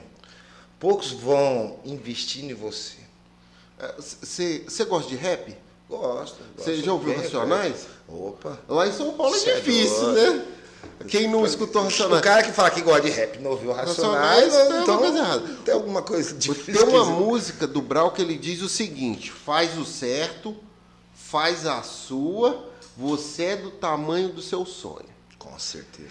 Se você não for do tamanho do seu sonho, parceiro, para, revê a estrutura e sonha de novo, porque É, não, é- mas é faz bem o certo, aí. faz a sua, você é do tamanho do isso seu sonho. Se não for aí. desse jeito, não vira, não, for. faz. Então, acredite no seu sonho, aposte em você, corra com as pessoas que, que acreditam e apostam em você e coloca Deus na frente. de tudo. Massa. Que é- vai dar certo. Essa, essa é uma mensagem assim que inclusive eu vou botar ela no meu, porque de repente a gente começa a correr com muita gente e os caras não estão no mesmo não tá na mesma vibe. Aí Não quer daí- o seu sucesso. Não quer, não acredita na sua conquista. Não, fala Então, pô, como que você vai estar correndo com esses caras? Como que você vai estar acreditando? E ainda que- tem aqueles que Você caras vai assim. chegar em algum lugar? Não vai chegar. Ainda tem aqueles caras que andam contigo e falam, não, o fulano, não, isso que o fulano quer é possível, mas pra ele eu não sei. Saca? Tem. Então ele já não acredita, ele já Já- não está apostando em você. Já não tá apostando em você e caminhar, fazer o certo, fazer teu corre. Você é do tamanho do seu sonho, andar com a galera É. que é, tá na mesma vibe. Que tá na mesma vibe. Legal. Galera, eu acho que por hoje era isso. A conversa aqui vai continuar depois que desligar aqui, mas a gente É, vai vai. encerrar aqui. Eu quero agradecer todo mundo que ficou até agora, a galera do chat. Não esquece, primeira coisa, é, se você está assistindo esse vídeo, não esquece, se inscreve, deixa seu like, compartilha, fala com a galera, Foi uma honra te ter aqui, Washington, ter aceitado o nosso é convite. minha. Rapaz, eu só tenho a agradecer. Eu agora, cortando um pouquinho assim, Não, só tenho a vamos. agradecer. É, pedindo a galera da Inside aí, compartilhe, compartilhe essa, é, esse feedback nosso, esse bate-papo. É, curta, é, se inscreva no, no, No canal, canal. principalmente os rondonienses, né? Os rondonienses. Vamos se inscrever no canal, canal nosso. Isso mesmo, é de Rondônia. nosso, de de Rondônia. De Rondônia. Às vezes a gente assiste muitos canais de, de São Paulo, diz, vamos valorizar o nosso. Vamos falar do nosso. Se eu não valorizar o nosso, nós não acreditar no nosso, apostar no nosso, fica difícil. É isso aí. Então vamos postar. E tamo junto, galera. É, mais uma vez, sou de Ariquemes, minha academia é de Ariquemes, mas rodo o estado inteiro. Temos inside em Ariquemes, de Paraná, Jaru, Cujubim, estamos montando em Alto Paraíso. As portas da minha academia estão abertas para todos os atletas que quiser visitar, passear, quiser fazer uma, um camp, um treino. Estamos as portas abertas, estamos juntos, galera. Porque nós não tem vaidade, não tem disso. Estamos juntos aí. O, o trabalho nosso é, é deixar um legado através do esporte e fazer nosso, nosso esporte difundir ser coisas decentes no nosso estado Massa, muito massa. no nosso estado, salvando vidas através do esporte, reconstituindo famílias através do esporte, reconstituindo, formando um cidadão através do esporte. Esse é o legado nosso. E quem estiver nessa vibe aí pode contar comigo que Vai essa é a nossa certo. vibe aí. Tamo junto. Através do Muay Thai aí, galera. Osse. Galera, então era isso. Essa figura ilustre aqui de Ariquemes aqui, uma cidade vizinha nossa aqui, faz parte de Rondônia. Tô abrindo também para quem for pessoas do interior do estado, Vilhena, Cacoal, de Bra... qualquer cidade de Rondônia que esteja vindo aí para a capital, quiser trocar uma ideia aqui no universo rondoniense, só dá aquela conversada antes para a gente ver como é que tá aqui o nosso calendário e a gente troca essa ideia. De novo, Washington, brigadão, tamo junto Brigadão. e Tamo vamos pra é cima. Valeu, Nóis, galera, valeu. obrigado. Ei.